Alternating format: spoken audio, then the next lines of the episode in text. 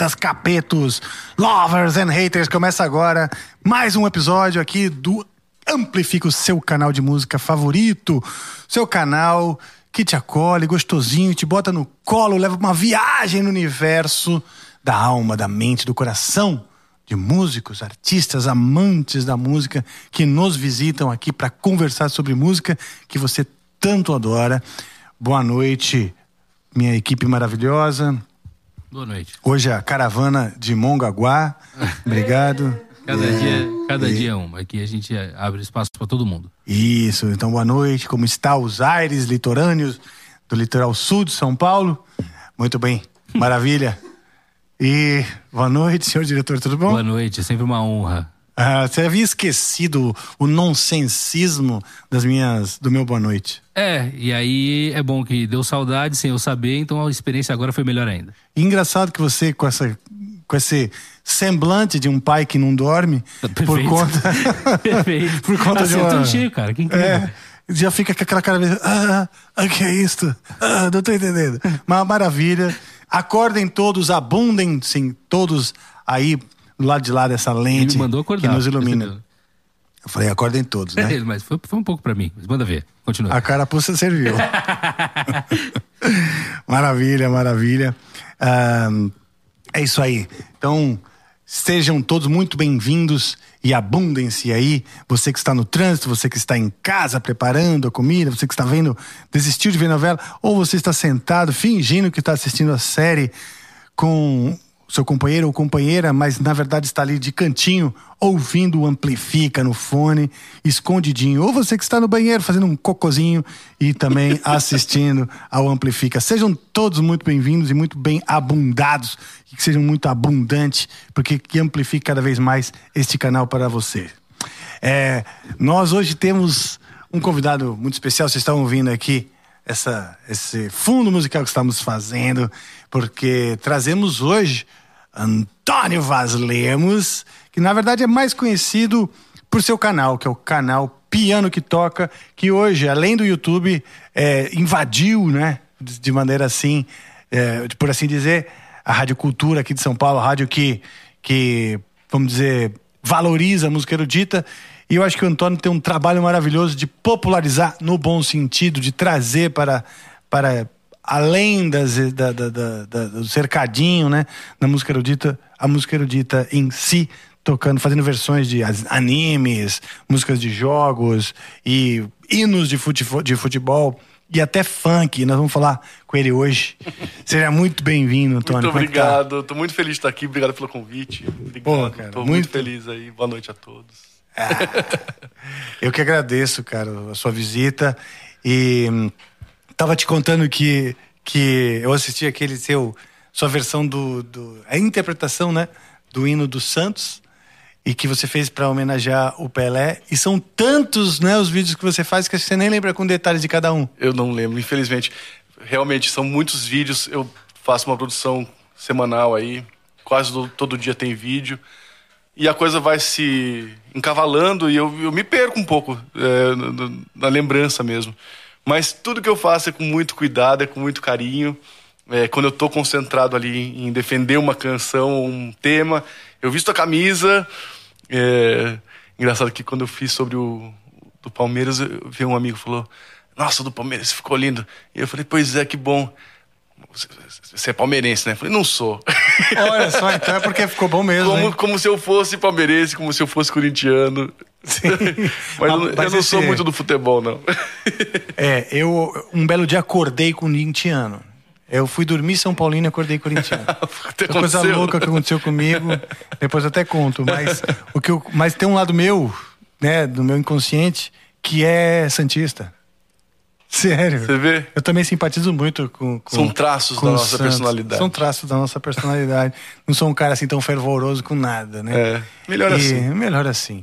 E, mas o que eu achei legal é que você falou que a melodia se semelha também com o drible de um jogador. Ah, eu lembrei e você disso. mostrou, e no jeito que você tocou, realmente parecia o drible de um jogador. É que tem muito disso. Eu, eu, às vezes eu não tenho ideia nenhuma, e aí eu começo a manipular a música no piano, e aí eu vou ouvindo as harmonias, como é que a mão se comporta na melodia e acho que eu senti justamente isso no dia de da mão ir tendo que saltar muito para lá e para cá. Eu falei, olha, parece um jogador driblando a bola aí. Pronto, veio uma imagem, eu falei, isso, isso vai ficar bonito no Cara, isso é muito, isso é o que é legal no seu trabalho é, e no trabalho de quem, vamos dizer, traz, traduz, né? Vou chamar de traduz a música erudita, vamos dizer, para o público em geral. Porque o público, às vezes, que não está familiar com o universo erudito, ele olha, por exemplo, um, um pianista tocando ali, em silêncio, claro, né, concentrado, não entende o que está acontecendo. Qual é o barato daquilo tudo? Né? Um monte de nota, o cara em silêncio, puta coisa chata e tal. Uh, quando você conta, faz essa narrativa, a pessoa entende o que está passando pela sua cabeça quando você está tocando. Quais são as coisas que excitam a sua imaginação, essa imaginação, etc, né? que, que é que essa coisa que aguça a imaginação do músico que está acontecendo lá dentro enquanto ele toca? Ah, e, e ele está em silêncio. E todos nós temos, né? E todos nós temos. E, e, isso aproxima demais. E essa coisa, claro, do universo nerd, vou chamar assim, de games e animes, é outra coisa que também, vamos dizer, cria um, um link, né? De um perfil do, entre o popular e o, e o erudito. Até porque eu vi um que você fez que, que era Tocata em Fuga, acho, do bar, e toca num anime e todo mundo achando que era do... Do, do, do anime! Do compositor do anime, mas pera um pouquinho. Pois é, pois isso, você vê que curioso. É, mas tem outros, outros casos que são assim também. É, o Edson Cordeiro, que é um cantor que, que eu trabalho já há muitos anos, é, bobeando... Todo mundo acha que é dele. É do Mozart, né? sim, sim, sim. A flauta mágica. A flauta Mas mágica. eles acham que é do Edson Cordeiro. É. Pô, adoro aquela tua música, hein? Exato. Deixa eu te perguntar, falando dele, né? O Edson Cordeiro tá no Brasil porque ele havia saído do Brasil um tempão. Então, eu, olha, em 2008 eu fui morar em Munique para trabalhar com ele um tempo. E desde, essa, desde esse ano ele já estava por lá, sondando, e desde então ele não voltou mais. É mesmo? Desde 2008. Então você trabalha com ele assim, tipo, cada um na sua terra. É, não, é que ele vem regularmente pro Brasil. Ah, quando ele vem e, e aí ele, a gente faz alguns shows, muito no Nordeste. É, enfim, é, sempre que ele está por aqui, a gente eventualmente trabalha juntos e, e a gente tem já um repertório, né? A gente gravou um disco chamado Contratenor, Olha em 2005, que, que ele foi a primeira vez que ele fez uma incursão totalmente na música clássica, né? Pessoal, não é porque ele é contra os tenores, ok? Só pra explicar. É um registro vocal. Deixa eu deixar do lado aqui. Explica aí pra galera, senão eles vão achar é um que registro... o Edson é contra os tenores. É um que arrogante, só você pode ser tenor, sei lá. Não, e ele não é tenor, né? Mais que isso, porque a voz dele é mais aguda que de um tenor. É contra-tenor? Chama contra-tenor o registro. É, mas tem dois, tem vários tipos de contratenor. Tem um mais agudo ainda que, que é o sopranista e tal. Mas enfim, é, foi um, um, um, momento que ele só registrou música clássica. Todo disco é só de música clássica. Não, não era uma coisa crossover, que ele não estava flertando com a música clássica. É um disco inteirinho de, de compositores clássicos. E ele foi se até indicado ao Grammy pra... Latino e tal. Foi um trabalho bem bacana. Desculpa. Não, eu, eu, eu, eu tô ansioso, sabe? Mas não, a pergunta é se ele tocava. Porque eu me lembro quando ele despontou, até assisti alguns shows dele logo no começo dos anos 90, né? Uhum. Gostava muito e tal, mas ele também tem essa onda de trazer para o universo popular o repertório erudito. Né? Sim. Né? É. Mas, ou, então você quer dizer que ele se afundou mais no universo erudito de vez? Naquele momento, né? Acho que hoje, eu, hoje ele novamente está fazendo muito crossover, que, ah, que flerta legal. com o erudito. Que legal ele, ele, ele se entende, acho que, muito como um cantor popular mesmo. Que bom, é. que bom. Como um cantor popular, mas que tem essa, esse, esse traço de personalidade também. Sim, sim. Que bom, e afina com, com o teu objetivo, um, que, eu, que eu imagino ser um objetivo, além dos seus, do, do teu, da tua já tradição, tradição no, no, no repertório erudito, mas de, de certa forma, levar a música erudita, o entendimento dela, né, para mais pessoas? Olha, eu venho fazendo isso já, já tem um tempo, viu? Meu primeiro álbum, é, eu venho né, procurando fazer isso já tem um tempo. O meu primeiro álbum solo, que chama-se Sonata Brasileira, só, só sonata, sonatas são peças né, para piano, para qualquer instrumento, que vão soar no instrumento, que vão fazer o instrumento soar, e de, só de compositores brasileiros.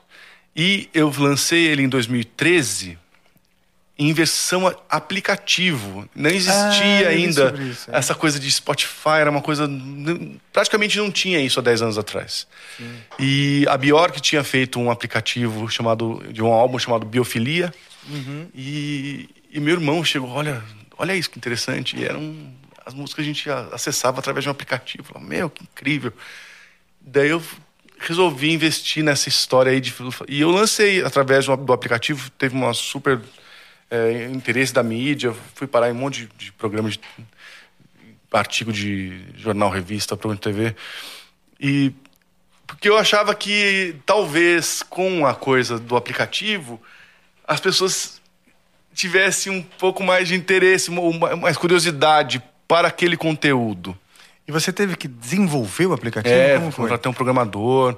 E o É que trazia, mesmo, o que que era diferente? Porque precisa ter interação né, no aplicativo. Então, eh, as pessoas podiam assim, acompanhar a música com a partitura, tinha o depoimento do compositor, tinha Ah, uma que manipulação ali. Então, tinha uma- um- uns artigos, como se fosse um, um encarte do CD, né? Um mini site, assim. É, é exato. É como se fosse um, um site que, que, que acolhesse todo aquele conteúdo.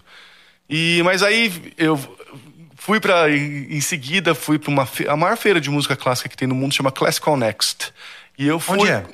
Ela viaja pelo mundo. Ah. E, e eu fui quando, quando ela aconteceu em Viena. Fui com meu iPad embaixo do braço para mostrar, queria ver se, o que as pessoas iam achar daquilo. Né? Falei, estou fazendo uma coisa muito moderna. Muito inovadora. É, música clássica, fazendo isso aqui. E realmente ninguém tinha pensado nisso. A música clássica é muito tradicionalista, né? E acabou que o que aconteceu? As pessoas acharam muito legal, mas não viram muito é, futuro comercial para aquilo. E realmente, se- pensando que logo depois de aparecer o Spotify, é uma baita de uma memória para você carregar no seu computador, no seu celular, no seu iPad, de um álbum, né? Mas para mim foi uma aventura fazer aquilo tudo. O que aconteceu de bom é que acabou. Os selos se interessaram e acabei dando um passo para trás, virou um CD. Mas virando um CD, saindo lá na Europa, que eu gravei o disco, inclusive, lá na França. é, O que acontece é que a, a mídia de lá presta atenção, né? Então consegui uma baita de uma crítica incrível na revista Ah, Gramofone. Ah, então valeu O-. É, valeu. É, foi uma, uma aventura aí, o Sonata. Mas depois o Sonata, é, que eu tava tentando já aproximar, especialmente quem é jovem, né? Que, que manipula muito iPad, não sei o que, desse conteúdo. E os Sonata são compositores brasileiros. É. Eu gravei. nesse que você gravou Camargo Guarnieri. Guarnieri. Guarnieri, gravei Vilani Cortes, que é um compositor que é um senhorzinho hoje, mas maravilhoso, vivo ainda. Ah, eu É, super querido. A música dele é linda. Encomendei uma son- duas sonatas, é, uma pro André Memari Uhum. e uma pro Marcelo Amazonas. Então são só é, esse tipo de pensamento, a grande forma, né?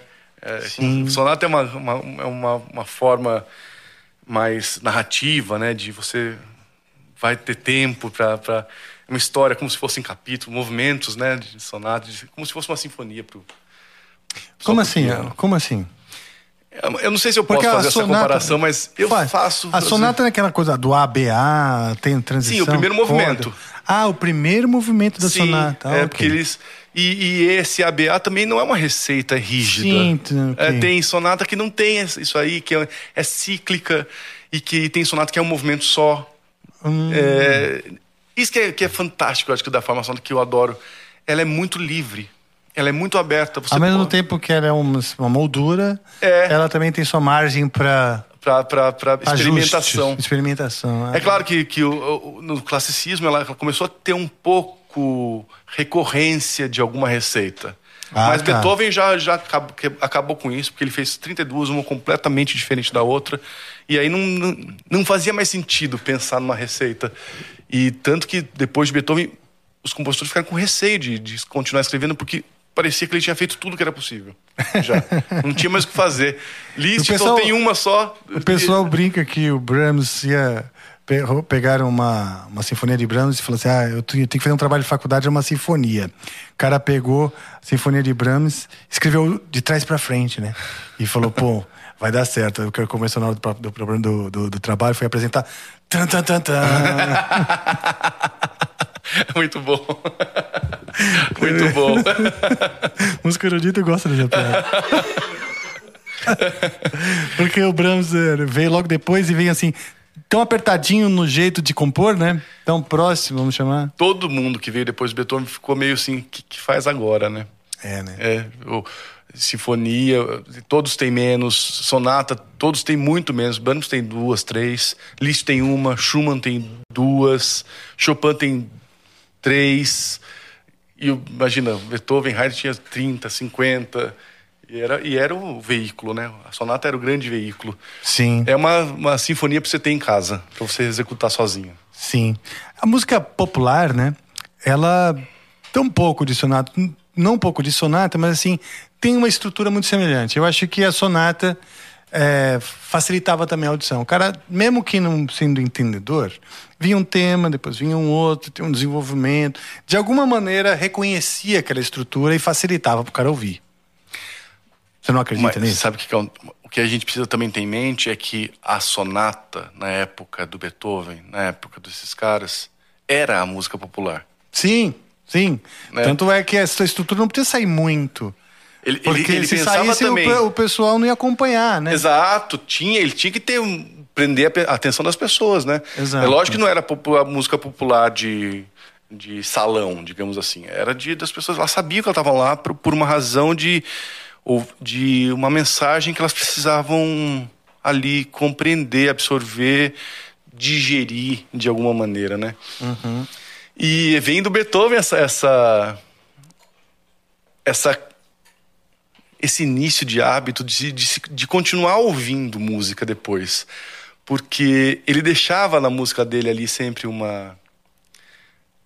Uma mensagem que você compreendia, mas precisava ouvir de novo para entender melhor, sabe? E aí começou a vender partitura, você podia levar para casa. Meu, então vamos ouvir de novo essa música. Deixa eu tocar em casa, porque eu acho que agora eu vou entender tocando em casa. Ah, e vem eu daí essa coisa da sabia. gente começar a ouvir de, de novo a música, de, de novo. E aí Sim. Porque looping. algumas, algumas das peças do Mozart você pode até imaginar como uma música de fundo, né? Não tanto uma música de concerto. Não, acho que sim, também de concerto, mas se a gente em Beethoven já não era ouvir de novo já não era não era uma coisa habitual para para a sociedade, para a humanidade, digamos assim. Mozart menos ainda que é uma música bem de corte mesmo. A gente tem que ter uma ideia de quando a gente que as pessoas ouviam uma sonata, uma sinfonia, era uma vez na vida. Sim, era um não dia ia ter especial. rádio para tocar. É. Então, por isso que era um momento que eles sabiam que estavam. É um privilégio. Uhum. Eu vou ouvir isso aqui. Vai ser... E aí eu volto para hoje. Eu, eu- eu não me conformo que, a gente, não- que as pessoas não ouçam isso hoje, que é tão acessível. Pois é. Essas mensagens Já são- foi tão especial e. Exato. E até quando eu era mais novo, que eu estava fazendo faculdade de música, comprar um CD era uma coisa cara, né? Para ter um CD de uma para ouvir um disco novo que saiu, um pianista aí tocando Brahms, tocando Schumann, tocando Vila Lobos. Então, hoje com, com o streaming, eu acho que é um direito que as pessoas têm de acessar essas mensagens tão importantes e que, que, que já foram tão difíceis de ser acessadas. Pois é, pois é. Mas obviamente é, é que é um universo, né? Que para você se sentir parte, né? Para você entender e aquilo ser parte, comunicar coisas suas, vamos dizer. Porque a Sim. música ela tem que dizer coisas suas, né? Assim, nossa, e eu criar uma relação com a música. E eu Mas vejo essa, que essa é uma visão bem romântica também, né? Que às vezes a música pode ser uma coisa assim, ela existe ali. Tá lá, é, Tá. mas a música erudita, Sim. eu acho que pra eu mesmo não tá lá, tá lá, mas tá bem longe, muito bem, parabéns, sabe assim? Ah, Sim. vai ter concerto no municipal. OK. Felicidade pra quem vai. Exato. Entendeu? Exato. É, mas pra eu ter essa vontade de ir, E pra isso eu ser cultivado, isso precisa é, ser é, ensinado. Essa, essa coisa, exato, essa coisa para você aproximar com esse público, para esse público sentir que aquilo diz dele também, ou E interessa a ele, transforma. E transforma. Qualquer coisa, né? Senhor diretor, eu vi algo parecendo aqui, eu vou fazer uma acabadraba. A, abacadabra. Posso fazer? Um abacadabra. Abacadabra! Ah, maravilha! Passou aqui de relance, olha só que maravilha. Esse é o Antônio Vaz Lemes. E esse aqui é o nosso.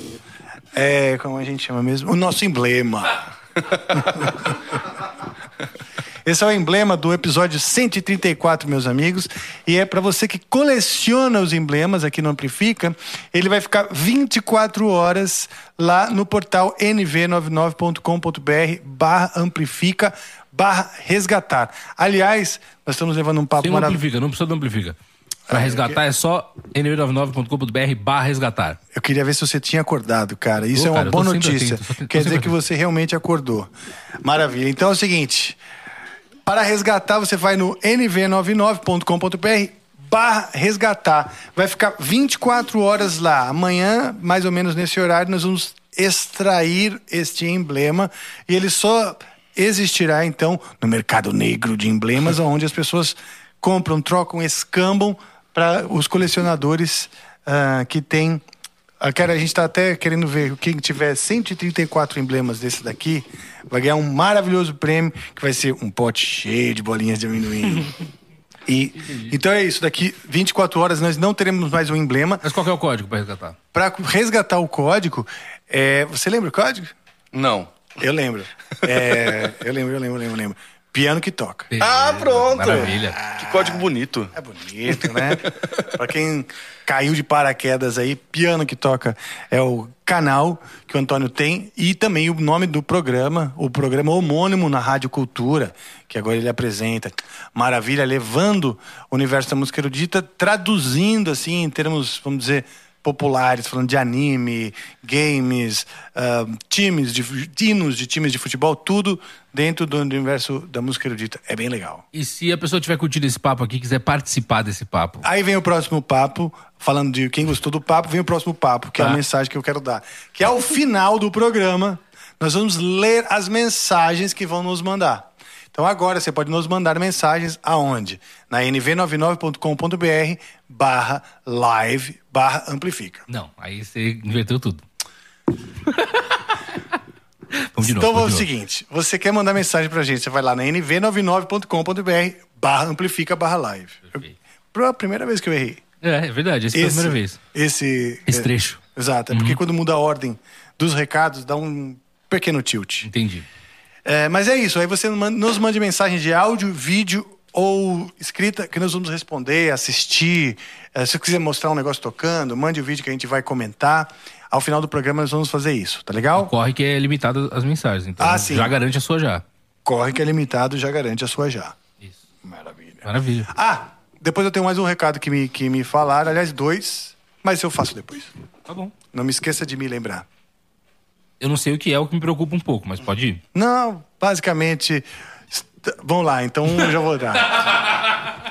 Então eu já vou dar um deles agora. É o caos. É o caos, que é o seguinte. ah, estamos no complexo. Estamos aqui diretamente do complexo Greenhouse Studios. E se você quiser gravar com a sua banda, ah, ensaiar ou qualquer outra coisa, você vai então telefonar aqui para o Gustavo no 011 9. Eu achei que ia ser capaz de ler. Grande. 011 98384 8816, tá certo? Então, Greenhouse Studios, é, agende já a sua gravação ou seu ensaio. 9, São Paulo, desculpa, 11 98384 8816. Ma- Oi! E é o seguinte, daí o outro recado eu dou depois, porque bom. eu não gosto de deixar o convidado Gostei do seu papel de Faustão, que é igual o que ele ia dobrando e escrever um monte. Gostei, É? foi porra. Eu acho que você tinha que jo- jogar fora esse computador no bom sentido, assim, e só usar um papel, que você vai dobrando e vendo os lados dele. Cara, eu já eu, eu estou apegado a ele, na verdade, né? Ele já precisa de Viagra até para subir a tela. E mas eu eu tive uma história com ele, então eu estou um pouco apegado, mas que nesse momento, por exemplo, está apagado sem funcionar. Tá bom? Perfeito. Voltando, você me desculpa, Antônio. Então, a gente tava preciso dar esses recados, você entendeu? Lógico. né? Então, maravilha. Ah, estávamos falando da, da forma, né? Da, da, da, de- ai, de, de, de- de aproximar o público, né? Sim, sim. Bom, é, depois que eu fiz o, o Sonata, eu também fiz uma outra incursão. Ah, eu, eu- eu meio que criei junto com um outro grande pianista é, brasileiro, Christian Budu, um grande pianista É mesmo? brasileiro, é, vencedor de um concurso espetacular lá da Suíça de, de piano. E a gente meio que criou um movimento aqui em São Paulo de chamava Pianosofia. Ah, que Que a gente meio que se voluntariava a a ir tocar na casa das pessoas que nos convidassem para levar música de câmara, música de conjunto, que é- são as nossas bandas de música clássica, Sim. Que são trios, duos, trios, quartetos, quintetos, com um repertório que é assim, é uma coisa que muito emocionante para nós. Brahms, por exemplo, você falou de Brahms, é um compositor que a gente ama tocar. É, Eu gosto Tem muita também. música de câmara. Mas Beethoven, Mozart, Schumann, Haydn, todos, Debussy, Ravel. É, e, e a gente fez isso por um. a- Até a, a- a pandemia começar, a gente estava fazendo esse movimento de. E chegou a fazer até tocar em, em bares no centro da cidade, aqui em São Paulo, que- só, que que me legal. deixou muito feliz, porque eu estava sentindo que com esse movimento a gente estava chegando em, em públicos que jamais é, tinham visto até um violino assim ao vivo, assim, alguém mexendo, manipulando esse instrumento. Então, é, isso foi uma coisa que levou, a gente ficou alguns anos é, em cena, digamos assim, mas a cena era bem particular ou acontecia desse, de tocar em um bar e tal. Simplificação era uma coisa bem. é, a gente fazia o que não, não se- pensava, ah, seria ótimo amplificar, seria, mas não tinha, era uma coisa que acontecia, assim, né? Quem Era um- mais um- ia além de vocês dois? Ah, muitos jovens músicos de, dessas, das orquestras aqui de São Paulo. Ah, que legal. Então, assim, eram grupos mesmo. Era uma comunidade mesmo. Não era assim, não eram 10 pessoas. Eram, tipo, uns 30 músicos que estavam em contato, se revezando e ensaiando semanalmente. Uau. Tudo de maneira bem... Difícil, é, hein, de é, manter, né? Difícil de manter, exato. Por isso que meio que acabou também. É, mas que período fértil que a gente aprendeu coisa um com o outro, é, experimentou repertório, é, percebe, aprendeu um com o outro as da- da- das, das virtudes e das dificuldades de ser músico, né? Se inspirou muito com os, uns com os outros, porque é muito, muito bom você ver um músico bom tocando do seu lado. Sim. Eu até falava pro Christian que eu achei que eu fiquei mais corajoso e me senti melhor músico enquanto eu tava. Só porque eu tava andando do lado dele, sabe? Que só legal, porque era cara, amigo é, dele, sinto que eu isso via também. ele. Comecei a aceitar uns, uns convites super difíceis, comecei a fazer coisas que eu não achava que podia antes. Olha só de estar só. andando com, com ele, sabe? Uma coisa assim. Que legal. Então É. é um período muito muito fértil mesmo, muito rico e de, de muita trânsito assim, de conhecer muita gente e conhecer muito, especialmente, muito repertório. muito legal. gostoso tocar música de câmara. A gente sabe, você que é de banda, você sabe como é bom tocar com. Acho que um dos grandes privilégios da música é você tocar com alguém, né? É fazer eu música tenho junto. isso. Eu acho que muitos músicos pensam muito sozinho e a música, cara, de alguma maneira ou outra você vai precisar, né? Né? Até o cara que solta um playback ele precisa de alguém para construir os recursos para aquele playback existir, né? Que seja uma bateria eletrônica, ela vem já com uma com uma com um repertório de alguém que inventou as levadas e os instrumentos. Ainda assim, si. né? É, entendeu? Então, assim, eu curto essa coisa que você está falando de estar perto de um de escarabão e falar, porra. E isso, isso faz a gente pensar nos tipos de motivações, né? As motivações diferentes que nos levam a ser um músico profissional. Você, você claramente é um cara ideo- que tem uma ideologia, tipo, um- você, essa, essa motivação de mostrar isso para as pessoas é uma delas. Você acabou de falar de tocar com outros músicos foda, mais do que muitos ah, outros anseios glamurosos que algumas pessoas perseguem antes até de aprender o instrumento. Nossa, é verdade. Não é verdade? Nossa, isso é tão verdade. Porque a gente, eu acho que para ser músico tem que rolar uma renúncia. Sim. Tem que rolar uma renúncia geral, assim. Você tem que falar, agora, agora eu tô pelado, tô renunciando. É, é melhor que seja assim, porque a, você se situa, você, você entende o seu tamanho, a sua dimensão, o quanto a sua, até onde sua voz está chegando nesse momento, e como é que você faz para amplificar ela. E, você precisa se nutrir de coisas muito nobres, de princípios muito sólidos, muito. Acho que nobres é a palavra mesmo, né? Sim. de você o que, que é ser artista, né? O que, que é ser, que, que é ser músico? A gente que não tem verbo, a gente só faz som, né? A gente não tem o verbo na mão, pô, a gente ainda mais a música clássica, sei lá, a gente é mais menos menos vaidoso no sentido da, da, imagem, digamos assim, né? A gente uhum. não tá muito para mostrar, a gente quer mostrar o som. Sim. Eu tenho um, um pianista, o Sviatoslav Richter, que quando ele, quanto mais ele foi envelhecendo, ele mais foi pedindo para pagar tudo. Até ah, chegou é? uma hora que ele só tinha luz no teatro inteiro, só na partitura, porque ele não ele tocava sempre uma coisa diferente, não queria ter que ficar decorando.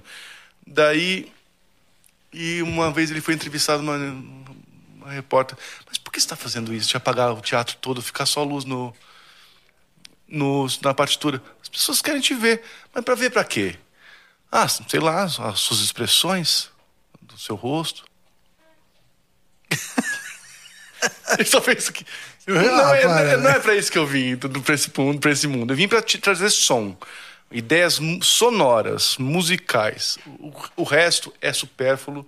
O resto não. Sim. É extra musical. Sim, tem razão.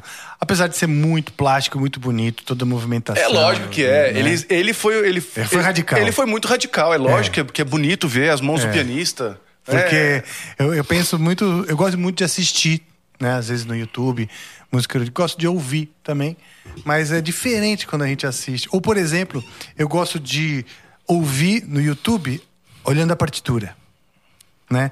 E aí tem algumas tem alguns canais de, de tem até uma maestrina, esqueci o nome dela, que ela ensina algumas coisas e tal. Eu gosto de, de ver esses canais e ela faz anotações, né? E aí você vai assistindo e, e vendo as anotações. Cara, é um negócio legal. Ou seja, essa referência visual também apro, apro, aproxima do, desse universo tão misterioso de sons, né? Entendeu? Eu adoro. Tanto que o meu aplicativo tinha acompanhar com a partitura, né? E, e, as pessoas entendem que de alguma coisa ali é uma linguagem escrita e que com aqueles símbolos todos ela de repente percebe que aquela sequência de, de imagens ali corresponde a isso que ela está tentando ouvir. Então, é, é, é, educativo também. Com certeza. Até quem não conhece música, não sabe ler. Eu tô falando deles uma, mesmo. Eu tô falando deles Você pega falando. uma partitura, tá rolando uma música mais, assim, mais rarefeita, com poucas notas. E tem poucas notas lá. Conforme o som vai se adensando, vai se adensando de bolinha. Exato. Então, quer dizer, Aquele é o começo da leitura. Você tá Exato. vendo que, Exato. que tá se adensando de bolinha, o som também. Ah, tá. E... Eu acho que instiga a curiosidade das pessoas assim. Eu comecei, que eu comecei no, no, nas redes sociais, assim, experimentando conteúdo, assim, e, e, fazendo coisas que não funcionaram, a maioria no começo. E de repente coisas que funcionaram. Uma das coisas que funcionou foi quando eu peguei a minha câmera e comecei, olha, isso que eu estou tocando é isso aqui, apontava para a partitura. As pessoas adoravam ver aquele símbolo e dizer e entender que aquilo que eu estava tentando fazer correspondia àquele símbolo ali. Daí eu falei, olha que interessante. Eles gostam de ver partitura, então.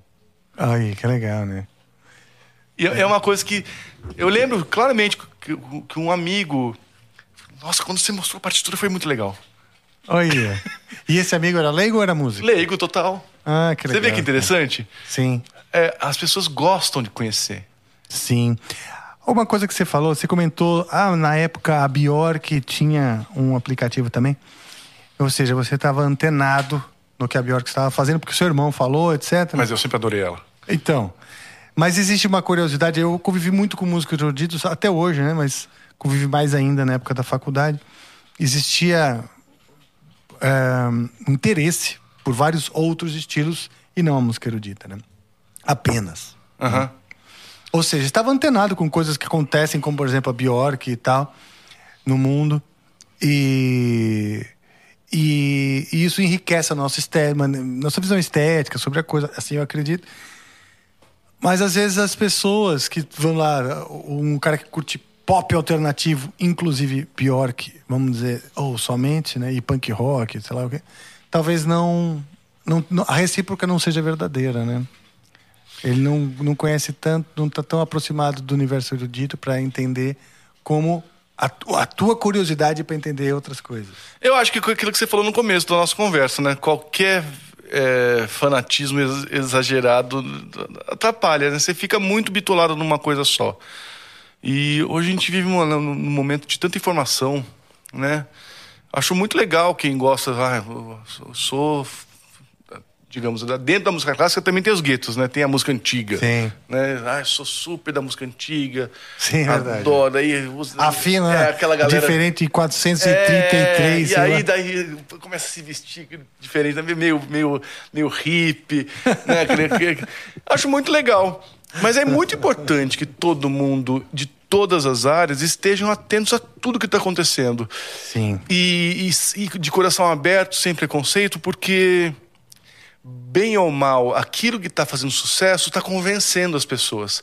E nesse sentido, o músico tem que entender que ele é meio político. Meio não, é político. Eu fui numa, numa masterclass esse- esse- antes das eleições, inclusive, de um cara que venceu o concurso Chopin, lá na Sala São Paulo. E ele falou isso para um dos meninos, um dos meninos que estava tocando. É, vocês estão perto de eleição aqui no, no Brasil.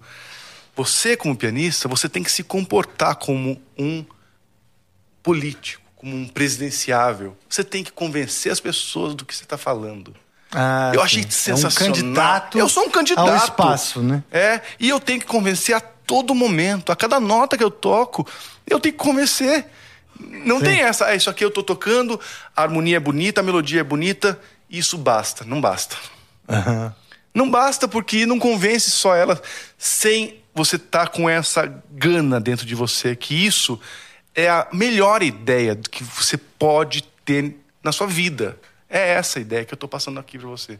Sim, Você tem que comprar, você tem que vestir a camisa mesmo. sim. E eu acho que hum, entender o é, sentir o contexto, né? Uma coisa é você entender, claro, o contexto da, de, uma, da- de uma obra, claro, do que você quer passar, mas transmitir além da música todo o contexto da- do seu propósito. É, isso não é fácil, especialmente na música clássica, porque são ideias que aparentemente são do passado, né? É, Porque elas não são escritas hoje. Por que, Ah, que eu vou sim. defender a sonata do Beethoven se é uma coisa que aconteceu na vida da sociedade, da humanidade há dois séculos? Né? Por que, que eu vou fazer isso? Porque Beethoven é atemporal. Porque ele continua im- impressionando. Se ele te convenceu a estudar essa música, é porque você está impactado, você está transformado por ela. Então, é que nem é- imaginar, é que nem imaginar, no meu caso, imaginar uma sociedade onde esqueceram a importância dos Beatles. Exatamente. É impossível. Eu falo, gente, para! Exato, mas acordem!" isso não vai acontecer. Espero Isso- que não, né? Não, mas não tem como.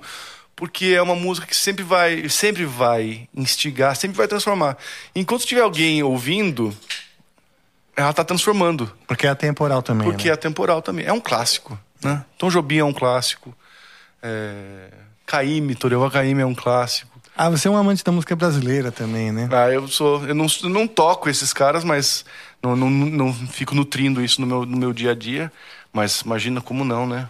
E a gente precisa entender também isso. Ó, vou- já que tocamos nesse assunto, tem ma- mais uma inserção minha de tentar popularizar a música. Eu gosto de falar música de concerto, não sei, Tá bom. não sei se eu acho mais não sei se as pessoas entendem quando falo erudito, não sei se é meio pedante Se pode, também. e se pode parecer até pejorativo, no sentido afastar mais, né? É, não sei se é pedante. Estigmatizando. Né? É. Não sei. Não é errado e não é, e não é feio, mas eu, eu- eu acho que de concerto as pessoas até. Sabe que, sabia que existe concerto? Né? que não, é, não chama show. Mas, Executar. é, um né? concerto e tal. Mas é, meu segundo álbum, o terceiro álbum, foi um álbum de canção brasileira. Uma canção, é, a gente chama canção de câmara, ou canção culta.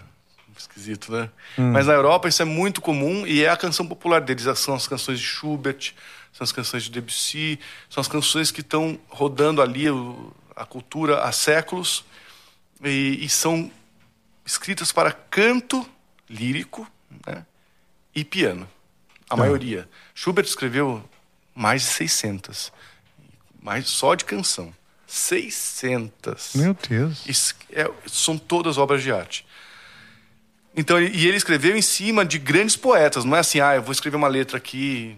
Poderia até, mas não, ele pegava os melhores poetas que tinham na Alemanha na época e falava, eu vou musicar essa canção, essa poesia. Daí é tudo poesia de grandes poetas, Goethe, sabe? Sim, olha só que Heine, legal. Esses caras mais. e, e ele musicava. No Brasil tem isso, ninguém nem imagina que isso existe, a não ser pelo Vila Lobos, talvez. É a melodia sentimental. É, a corda vem ver a lua.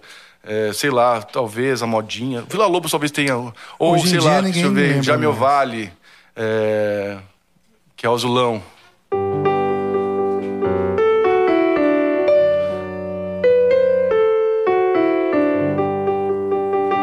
sei lá, difícil que as pessoas conheçam. Lua Branca, talvez, da, da Chiquinha Gonzaga, tudo é canção é, para voz e piano. Mas sempre para voz lírica, né? Sim. E a voz lírica é uma das coisas mais lindas que eu, que eu acho que, que pode existir, assim, em termos de arte, assim, é a voz que é a voz usada nas óperas e tal, né? A voz impostada, né? A voz que, que por estar impostada, consegue atingir notas um, um registro muito amplo, assim, de agudos e graves, quando ela é bem. é, com a técnica bem resolvida e tal. Então, É a utilização mais plena possível da voz humana é através da, da- da- da arte lírica, né? Mas junto vem a impostação e junto vem a, a emissão que, que para nós brasileiros, depois da Bossa Nova, depois de João Gilberto, é, e depois da era do rádio, né? Que a gente. A era do rádio ainda mantinha resquícios, né? A voz do Calbi Peixoto, é, resquícios dessa voz impostada da opereta. Da... Mas com o João Gilberto e em diante, a gente se afastou o nosso ideário, sei lá, o nosso universo do, imaginário da canção com Posse, Elis Regina. São vozes que não são mais impostadas, né? Sim. E é isso que a gente meio que tem como música brasileira, como canção brasileira. Ao mesmo tempo que a gente tem essa, essa identidade desse tipo de voz, Betânia, que seria a mais lírica de todas, digamos assim, é, a gente tem essas canções que vêm sendo escritas desde o século XIX no Brasil. A cida- por exemplo, o Alberto Nepomuceno, um compositor incrível do, do Ceará que escreveu poesia- sobre poesia do Machado de Assis, canções. Até hoje, Ronaldo Miranda escrevendo sobre Vinícius de Moraes, é, mesmo mesmo poema que o que o Tom Jobim musicou, o Ronaldo Miranda também musicou. Então tem gente escrevendo também canção até hoje em cima de grandes poetas.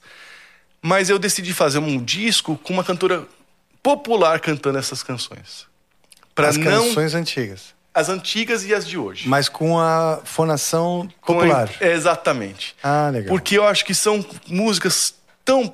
Não que não sejam lindas na voz lírica, são tão lindas quanto, mas eu queria que as pessoas que não conhecem a canção lírica conhecessem essa canção brasileira. Sim, eu entendo o que você está dizendo, porque a, a, a impostação, o lírico, isso aquilo já é uma coisa que afasta um pouco é um aquele que véu não está que acostumado. fica entre é. as pessoas que não conhecem e a canção. É. Então eu não queria que existisse nem. Queria que a canção chegasse nas pessoas por si e, e pra da maneira que as pessoas conseguem, estão acostumadas a ouvir. Né? Quem cantou esse disco chama-se Eliane Barr, uma cantora maravilhosa.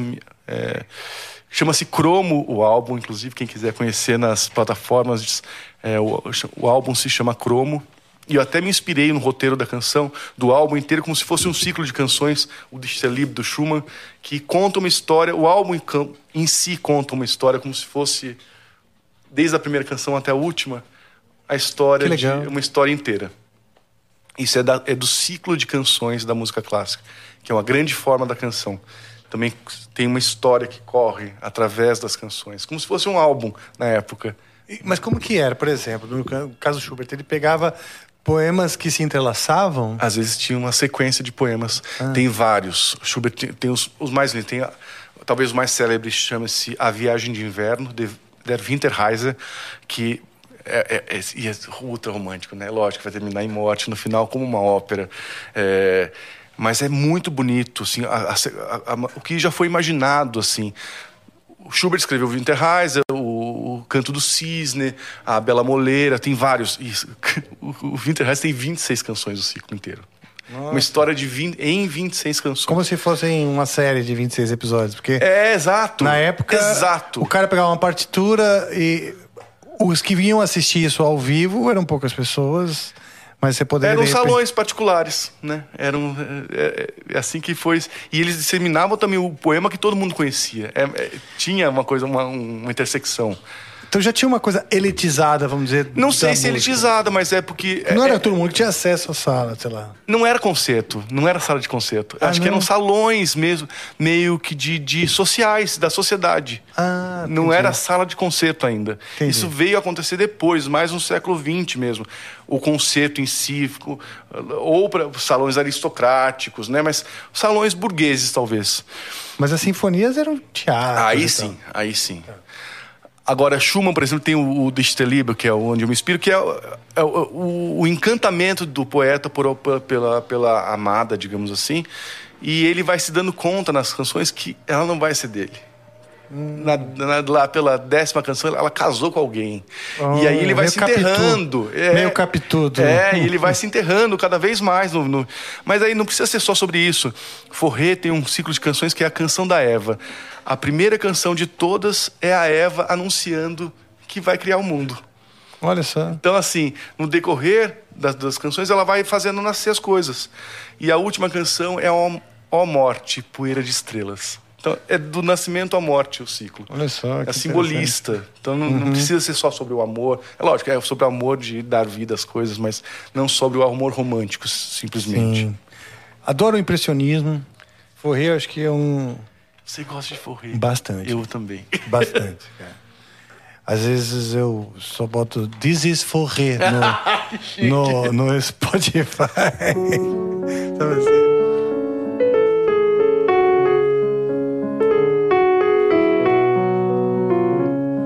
É pra flauta, né? Não é pra piano. Uhum. Mas tem, a, tem um noturno lindo.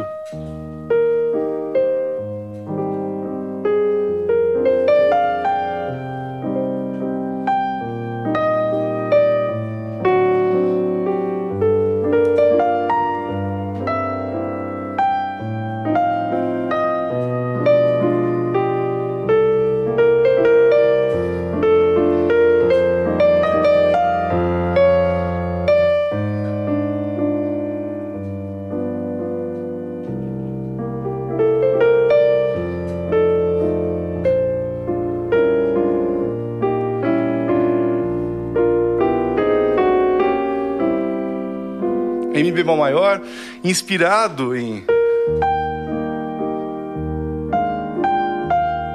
Do Chopin, né? O Chopin escreveu esse e o Forré escreveu em seguida.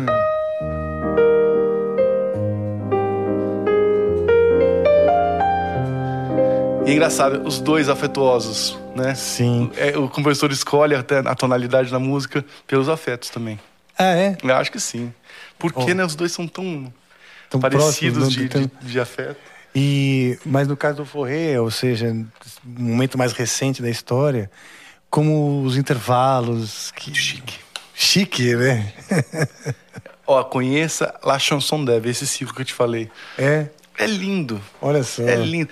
E ele vai. É, e é lindo como ele vai fazendo assim as coisas. Realmente, você ouve no som o desabrochar de um jardim, assim, sabe? Puta, que legal. É coisa linda. Cara, uma das né? minhas frustrações hoje é não estudar mais isso, assim, tipo, me aprofundar e ter tempo, né, de, de estudar. Porque quando eu estive na faculdade, eu estudava com aquela coisa, bom, estou me preparando para o mundo, né? Então tinha um sentido.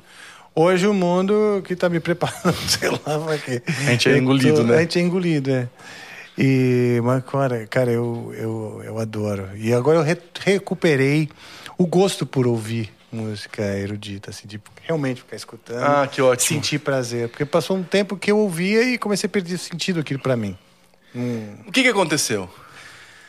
Cara, é o seguinte, eu estudei então sete anos de faculdade de composição, que é um negócio demorado pra caramba. É gigante esse Aliás, eu curso. tive, eu vi na, na- na sua lista de, de, de, nome, de grandes professores que você teve que, que- da sua formação, você teve aula com o Naim também. Eu Ah, meu tive, eu tive aula com o mestrado. Naim de, de, de harmonia. Ah, e que legal. tal, Meu que- orientador de mestrado. É, grande cara, né? Maravilhoso. Grande Professor Marum. Naim, Naim Marum. Beijo, Naim. Então, assim, e o que acontece? Aquilo tinha um sentido muito forte, porque eu estava me preparando e logo no segundo ano da minha faculdade eu já comecei a banda, o Angra. Então, e o Angra tinha essa coisa do erudito, eu precisava me, me aprofundar, porque aquilo a gente ia usar e, e tal. Eh, E, e ok. Quando eu terminei a faculdade, demorou pra caramba, pô, sete anos é tempo pra caramba. É uma vida. Fora o fato de que eu acho que ah, para o que eu faço ou para o ca... a faculdade de música no Brasil é questionável em alguns aspectos, mas eu não vou entrar nem nesse nesse mérito, tá? Polêmico. Mas quando eu ter... é polêmico. mas terminando a faculdade, eu caí na vida, vamos aí fazer disco, pá. depois um pouco depois a banda se separou, montei outra banda, então quer dizer, a minha realidade e as minhas prioridades foram outras. Eu tinha aquela bagagem, eu escrevia lá um- um- alguma coisa ou outra para constar né, as coisas eruditas na, na banda. O pensamento é erudito no desenvolvimento das ideias, isso eu vou levar para a vida, graças a Deus. Né, o jeito que eu, que eu desenvolvo uma ideia é muito do desenvolvimento e composição das análises que a gente fazia na aula. Maravilha. Ótimo. Mas o, repertório que eu me identifico, a minha, o meu dia a dia, não era né, ah, ficar ouvindo, por exemplo, o forré. Hoje em dia, é, isso me são é, é, esses todo esse, esse universo tem- me traz uma memória afetiva Ah, que legal.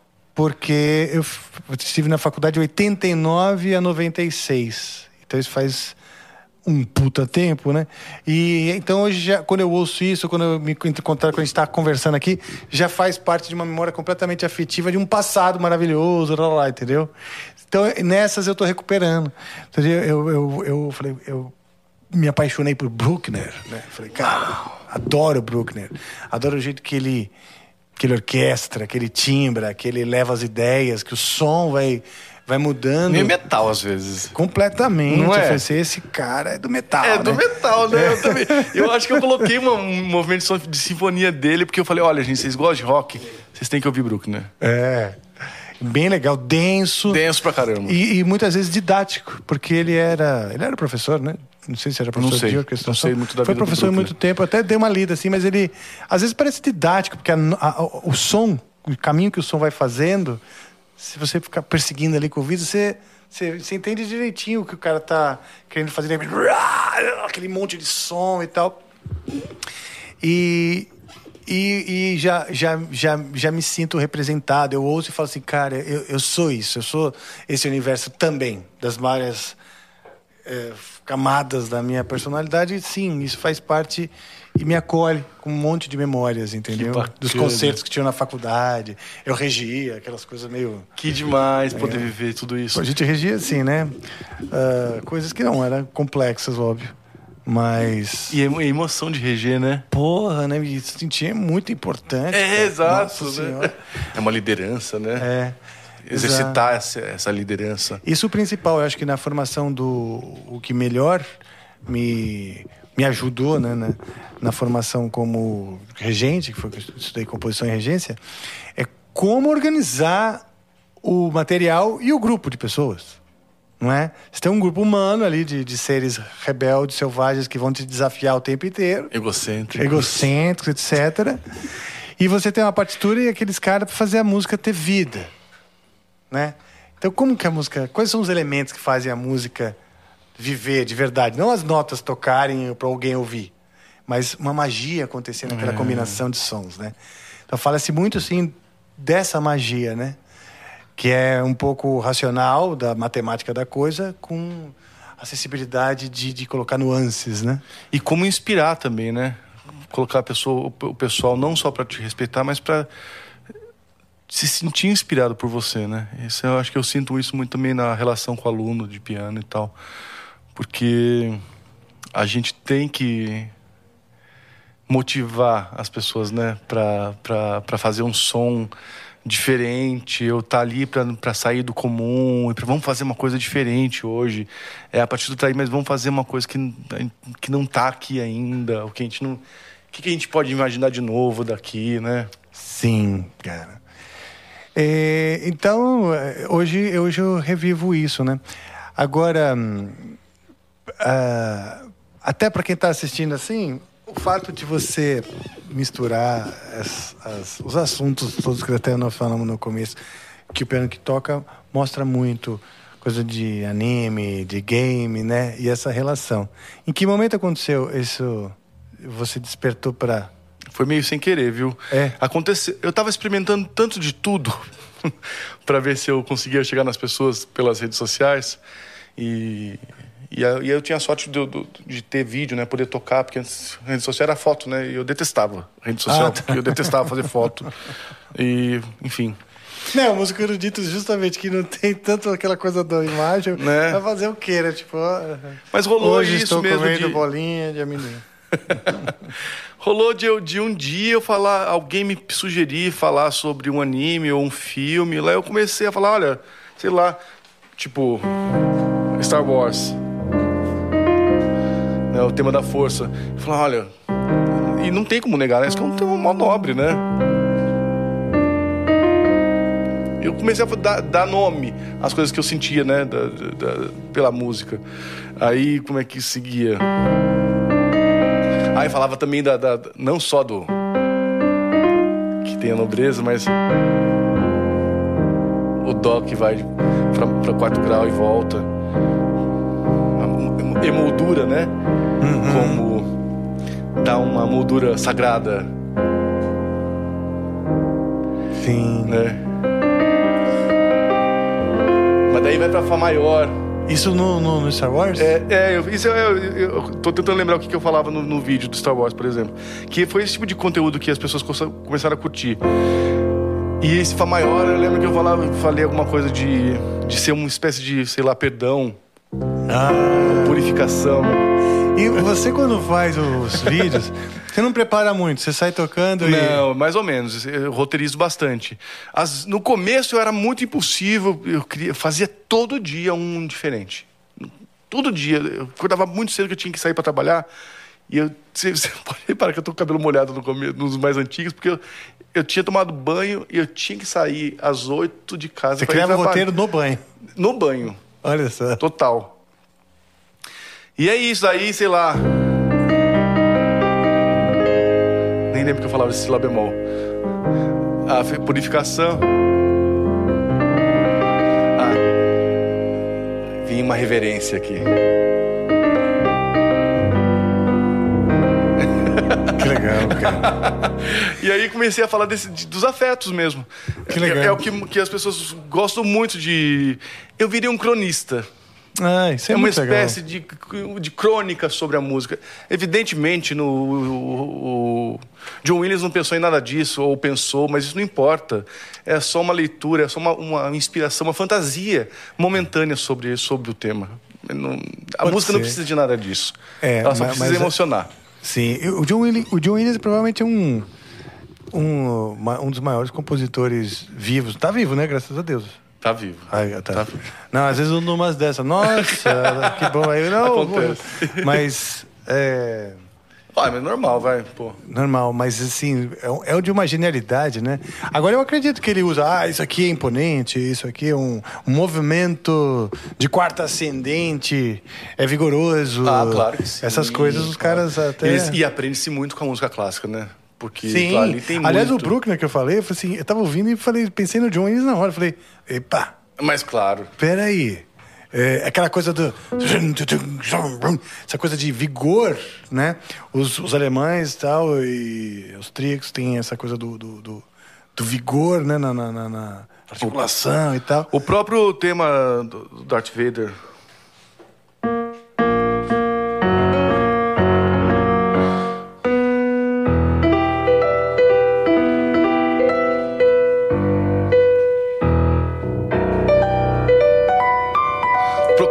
Tem o Romeu e Julieta.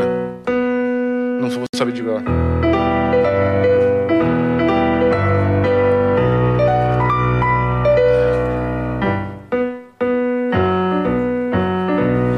é basicamente a mesma o mesmo afeto, a mesma sequência harmônica, o mesmo ritmo pontuado com semicolcheia é, do Romeu e Julieta. Mas só que o Romeu e Julieta veio quase um século antes. Não, é legal ele, John Williams, ter tudo isso na sua bagagem e poder. É lógico, e porque a gente olhar não o é- filme e falar. ah, tá Tem a aqui, ver. né? E porque a gente não, a gente não inventa roda, não, gente. A gente é, É, fruto de, de- de- exato, do- é. das nossas referências. Que bom que ele tem essas referências incríveis que são desses caras. E que ajuda a perpetuar a parada também, né? É, porque a gente não inventa nada, cara. A gente, a gente vai reciclando as coisas. Sim. É lógico que a gente cria, mas às vezes as coisas estão ao nosso redor, a gente só pinça aqui, Com pinça certeza. aqui, junta, costura esses dois. Acho que é, tá aí a nossa. o- o- todos, até o Beethoven. Ele pensava o bar, ele pensava a música que ele ouvia na, na, no bar, junto com o bar, e aí, né, assim. Agora eu te perguntar, nos seus concertos, você tem trazido pra dentro da sala o pessoal que te acompanha no canal e que curte Naruto? E, ah, aconteceu uma coisa extraordinária. Quando Aí eu- você toca aquele puta negócio complexo e no final, toca Naruto, pô! toca aquela do Mario! É maravilhoso. Mas é uma coisa que, que já está em curso, em planejamento, já tem até a linha dramática já do espetáculo. O que aconteceu foi no ano passado eu lancei um disco só de Vila Lobos, um álbum, o último que é inteirinho de Vila Lobos. A gente começou hoje tocando Vila Lobos, nossa live aqui é, é, é do disco. É, e foi o público já das redes sociais. Inclusive foi um, acho que se eu não me Nossa, engano, que legal, hein? o André, que chama um, um seguidor meu que chama André, não vou lembrar o sobrenome dele. Foi muito curioso porque ele é skatista. E, e ele falou que comprou o ingresso e me mandou uma mensagem, porque só não sei se eu tenho roupa para ir.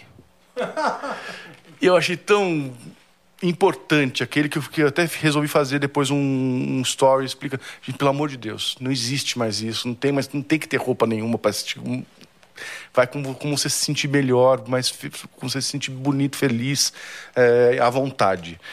As pessoas têm tanta é, ideia de- errada sobre o que, que é ir para o teatro, assistir música clássica, que tenha um, um certo, uma, uma etiqueta, uma, sei lá, o que. Não tem hoje, acho que só não pode entrar de chinelo. o resto pode tudo.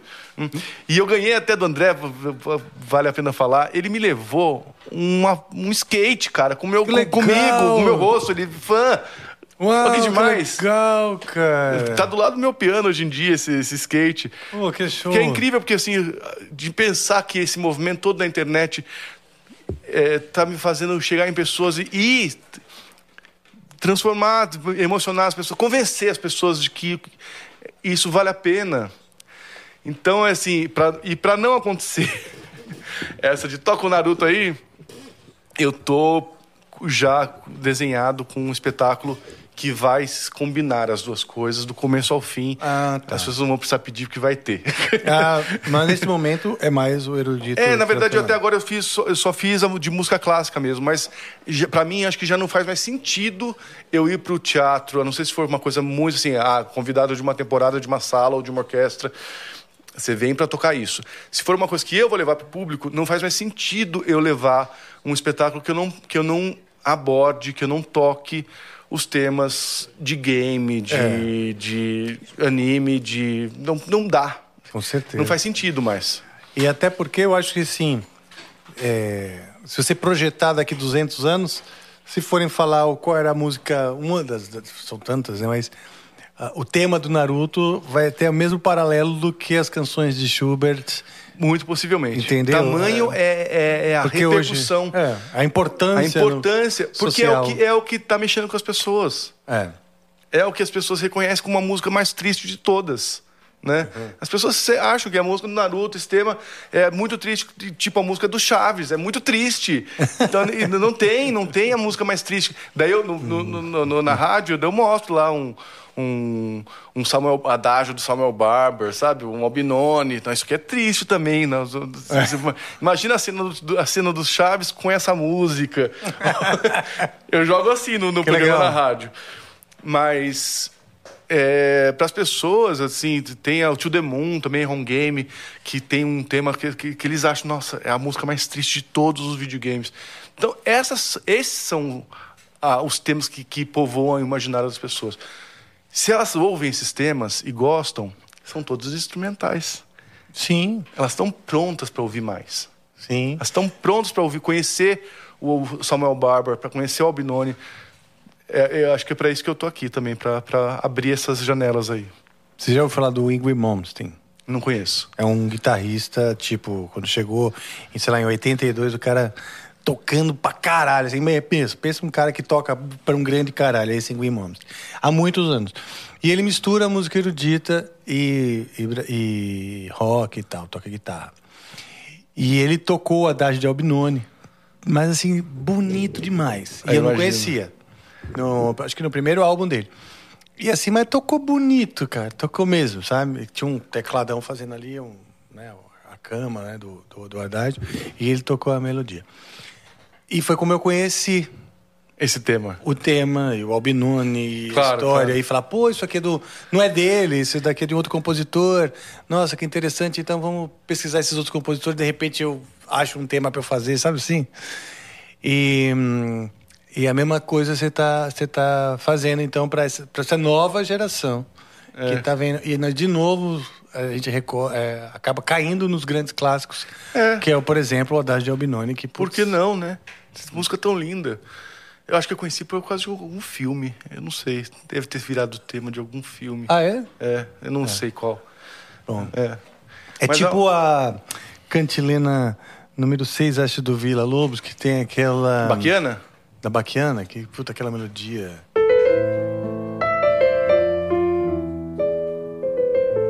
Putz, Essa melodia, pelo amor de Deus. É, essa é a Baquiana 5, pra voz. É. Essa é uma das melodias mais lindas que eu já ouvi, cara. Vou chorar. Ai, bonito demais.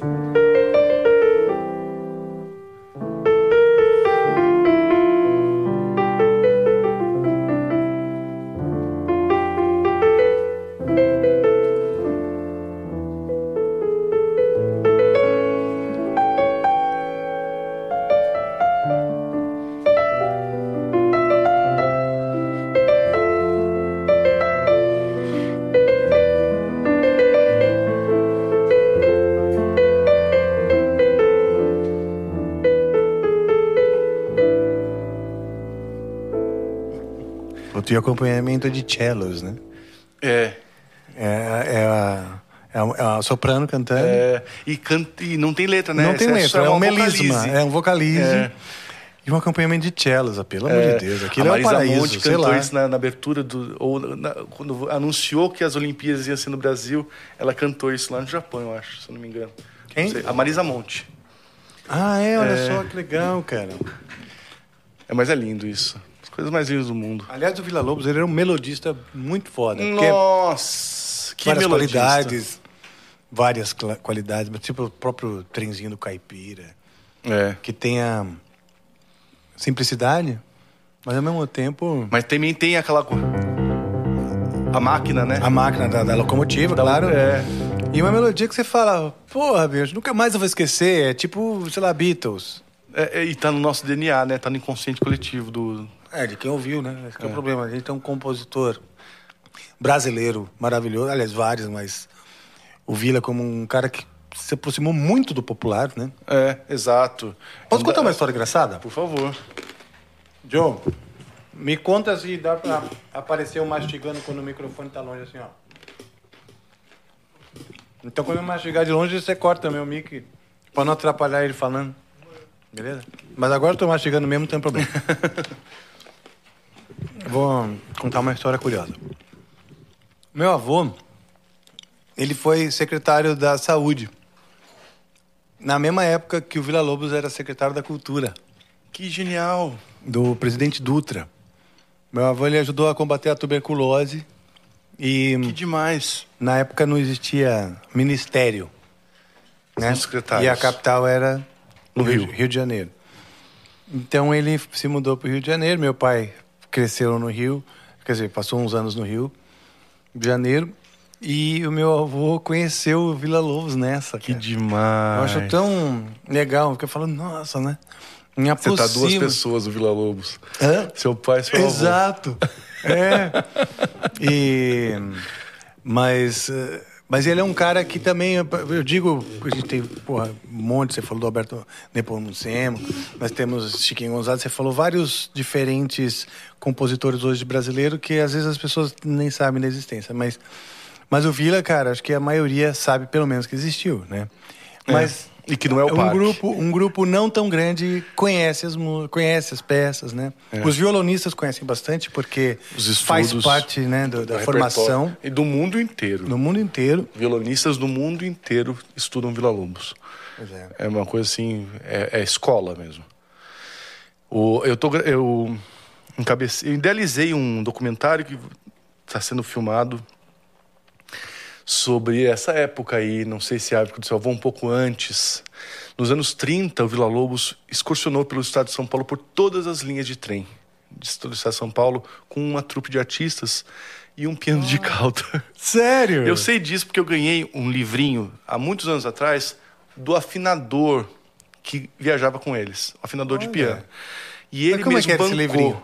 Meu, uma coisa assim. livro de notas anotações Ele contava meio o que, que foi isso. Que, que Ah, foi viajar com o Vila Lobos. O que, que era estar com esses artistas, por onde eles passaram, como é que era a resposta do público. E assim, você vê que é uma produção independente esse livro, com batidão ah, datilografado, 1930 sabe? ele era jovem jovem não é Bem jovem, o Vila. eu sei porque meu avô em 1930 tinha 28 anos Então, o Vila Lobos devia ter um pouco mais que isso. Devia estar na casa dos trinta e tantos. é que legal E. E aí, e aí o filme que a gente está produzindo, Dácio Pinheiro é o, o diretor, a gente estava discutindo isso. A gente está indo nos teatros que sobraram, que ele se apresentou no interior de São Paulo, porque todos foram, praticamente todos foram demolidos. Viraram cassino primeiro, depois foram demolidos para virar outra coisa. Tem que virou igreja, né? olha só Aí, e a gente discute isso, não só. E ele levava nesse, nesse- nessa, nessa excursão a música nova. Né? Lógico, ele também, as pianistas que vinham com ele, Antonieta Rude, grandes pianistas, né? mas nova A- a- nova Schoenberg e tudo A dele. ah dele a dele, né? Digamos assim. O Trenzinho Caipira foi composto nessa, composto nessa época. ah ele Né? ouvindo ali É, né Exatamente. Ah, que legal cara. E, e aí tocava Liszt também, tocava, as pianistas tocavam Liszt, teve Chopin, né? Tinha que tocar Beethoven, né? Essas coisas. Mas tocava também a música dele, né? Que era a música. ia mu- E aí o impacto que isso era para as pessoas. Era um evento de gala. e- e nunca viram um piano de cauda. Quando não tinha teatro na cidade, era na praça. Então a- o prefeito da cidade recebia um telegrama do, do presidente do estado de São Paulo que, que, né, vai chegar uma trupe aí, cuida dele, ajuda a carregar esse instrumento aí e tal. E discute também no, no, no documentário, a gente também discute essa inversão de das estradas terem sido desativadas em prol da, das estradas com, com carros, né? Foi uma coisa que foi pensada, foi uma política mesmo de Sim, Estado. foi um acordo, né? É, de- de vamos fechar isso aqui, a gente precisa vender carro, precisa chegou as indústrias de carro aqui, precisa Isso, é. vender, para, des- desativa isso aí, vamos construir estrada e é carro agora, acabou. E a gente deixou de ter uma malha que podia ter sido modernizado. Pois é. Então, tudo isso o filme discute não só a parte artística e o impacto social da, da chegada da música, mas o- a, a- a linha de trem que era a internet da época, né? Sim, que a notícia Que era chegava notícia, exatamente. de trem. Exatamente. Então isso vai chegar aí em breve aí. É um filme seu? É, eu- faço a direção musical do filme, mas eu que idealizei, porque eu achava que com esse livro, eu falava, isso aqui precisa ser contado. Eu, Na verdade, eu Uau, queria, no que fundo, que fazer de novo essa excursão, mas é isso, é super Pô, difícil. dá pra fazer um, sei lá, uma minissérie. é, disso por daí, hein? enquanto, é, Já é um legal? documentário, mas a gente pensou antes como uma, uma série. Que Nossa, cada seria cidade seria um legal, episódio e tal. Começamos assim, é, mas já está muito bonito a, a história. É. Excursão Artística de Vila Lobos. E data, se quiser Não, ainda, divulgar. ainda não. Ah, não. Tudo bem, só. Mas vai, é, já temos apoio de. Melhor não falar. Mas a, Tá gente, bom. a gente começou, o primeiro aporte financeiro foi o PROAC mesmo. A gente ganhou um Ah, prêmio que legal. é, da semana de 22 para começar a produzir. É, é, Que é- legal, é PROAC isso. Eu, eu tive o apoio do PROC para fazer um, um DVD e eu acho isso Muito legal. Tem Muito gente que fica que exista. falando, ah, esses vagabundos que ficam mamando na teta do governador. Vá se fuder. Pois Pô, é, se, se não isso- tivesse isso, não ia ter o Vila Lobos. É, meu, É para, muito vai. importante, sim. A gente precisa porque tem gente que se articula mais e menos, mas tem muito artista importante fazendo trabalhos importantes que precisam ter espaço para para que seu trabalho seja amplificado mesmo. Sim, amplifica, meu amor. Amplifica, meu amor, a minha vida. Ai, ai, muito bom, cara. É, é, o programa de rádio, ele veio um pouco como uma consequência do canal? Como que Veio aconteceu? como consequência. É? É, não demorou muito. Foi. Eu comecei a fazer bastante repercussão, é, sei lá, no, em abril do ano passado. Em outubro, o, o- a Rádio Cultura estava me, me, me ligando para perguntar se eu, se eu faria um- uma coisa lá. E eu falei: genial. É tudo que eu queria, porque vai virar o meu podcast. Ah, que legal. Porque eu- meus conteúdos são de um minuto. Eu não, eu não faço. um- eu, não, eu não costumo produzir vídeos longos como esses tradicionais de YouTube. Meus são shorts, rios e TikTok. Porque é assim que eu acho que eu consigo me comunicar com- de maneira mais eficientemente para capturar as pessoas. Estando capturadas, vamos ouvir o programa inteiro na Rádio Cultura. Que legal. Que lá você vai ter a experiência completa. Tá, aquilo que eu falei ali, em seguida você vai poder ouvir a música inteira e tirar suas conclusões. Você chega a revisitar assuntos que você já falou? Aí eu revisito porque são as coisas que deram certo, né? Ah, legal. E faz sentido que eu faça isso, especialmente porque as pessoas que me conhecem podem ir lá e conferir. É, especialmente aquilo que vai dialogar. Sim. Eu, eu, eu parto do princípio que tudo que eu apresentar ali não vai ficar sem diálogo com a música clássica. Todas as músicas vão ter um paralelo com alguma música clássica. E o seu programa é gravado ou... É gravado. É gravado. Gravado. E fica depois eh, Tá aonde? tudo no site da, da, da Rádio Cultura ou no aplicativo Cultura Digital, se eu não me engano, é, acho que esse é o nome mesmo. Mas no rádio, no site da cultura da, da, TV Rádio Cultura tem lá é, piano que toca e tem tem a arte de cada um dos episódios com cada uma das músicas, é, Você vê os temas.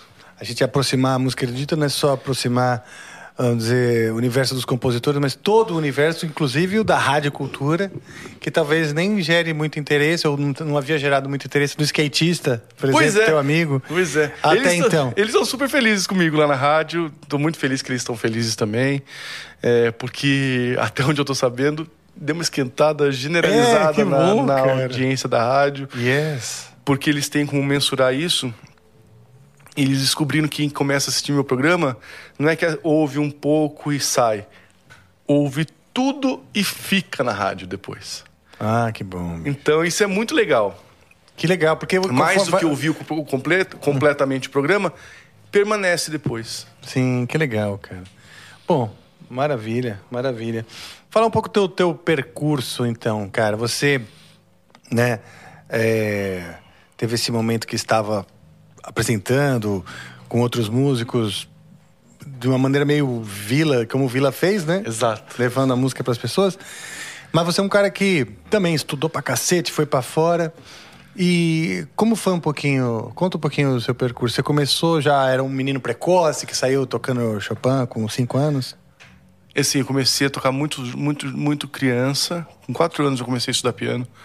E muito de ouvido. Minha mãe me incentivava muito em casa. Mas essa coisa de você falar, ah, Chopin. Eu nunca fui um pianista muito. Eu não sou. Eu não, não diria que eu sou um pianista. É lógico, eu toco virtuose porque o repertório é virtuose. Mas não é muito da minha personalidade o o- a música que que se mostra, se exibe muito pela, Ah, pela é técnica, técnica pela técnica. Eu sou mais uma coisa mais intimista, sou mais um Brahms, sou mais um Forré do que o Liszt, por exemplo. Ah, eu, tá. eu gosto mais desses. O próprio Prokofiev que você falou tem é, também movimento pra É, eu adoro. Aliás, tá no meu tá, tá no projeto tocar uma sonata dele em um movimento só, mas tudo assim pensado para o público que, que, que não está acostumado com música clássica. Ah, isso é Então, legal. tudo é mais, de, mais curto, mas que, que passa Tá. mensagem. Mas aí eu acho que na infância eu tive alguns. alguns determinado. Foi determinado assim por assistir desenho animado, assistir cinema, alguns, alguns pilares estéticos me, me, me moldaram mesmo. Assim, Ah, é? assistindo He-Man mesmo, Ah, sabe? é? She-Ra, He-Man, assistindo Changeman, todos esses seriados japoneses.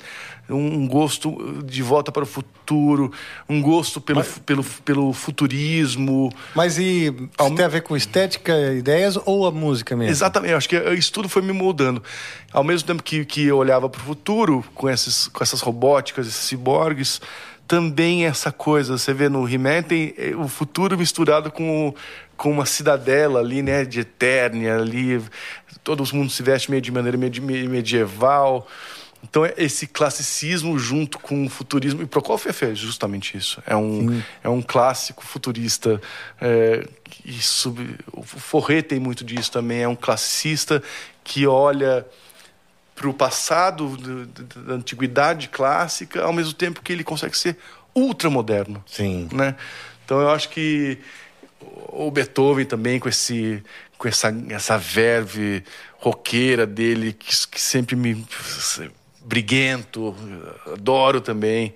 Eu acho que tudo veio da infância. Muito importante esse primeiro momento, assim, a infância é um lugar de muito muito cuidado, tem que ter muito cuidado com as crianças que estão começando a ouvir música, elas principalmente merecem muito ter a oportunidade de conhecer é, a maior parte, a maior poss- possibilidade de, de referências possível, porque isso molda demais. Eu- às vezes eu me pego ouvindo coisas que, que me dão essa nostalgia que você falou de estar ouvindo da, da época de faculdade.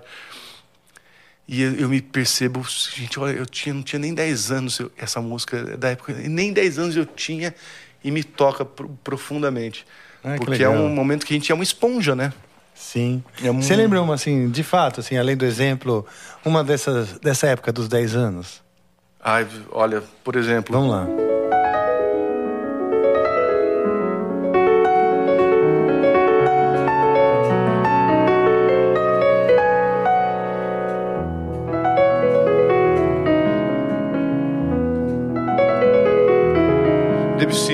Nossa, é moderno para uma criança, hein?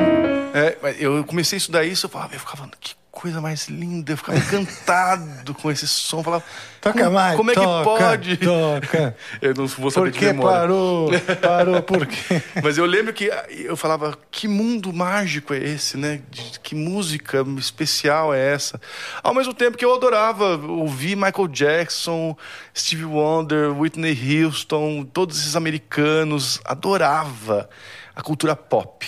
Sim. A cultura pop me sempre me deixou assim impactado com a com como, como pode com em tão pouco tempo uma canção, né?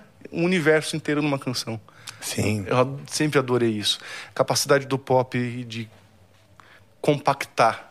Sim, você tem esse fascínio com canções. Você falou das canções de Schubert e Eu adoro mencionou cantores, outros cantores. Adoro canção, adoro Que legal. cantores. Acho que isso me, me move muito. Aí depois, na adolescência, eu virei um adolescente grunge, adorava Ah, é? rock, adorava Megadeth, É? Metallica, Guns. deixei crescer o cabelo, usava camisa xadrez, Nirvana, É mesmo, adorava essa- esse som. Fiquei Sabe um- uma coisa curiosa que eu tava reparando outro dia? Fazendo um parênteses, já que você falou do grunge. O movimento, o movimento grunge e tal, e as bandas de Seattle. Então, vamos falar assim, teve, tinha lá o, o Creed, o Nirvana... Não sei se o Creed é de Seattle, alguém me corrija. Tinha o, o Alice in Chains, Pure Jam Man the Box. e acho que Soundgarden. Sim. Né? Soundgarden eu lembro vagamente, mas sim, conheço o nome.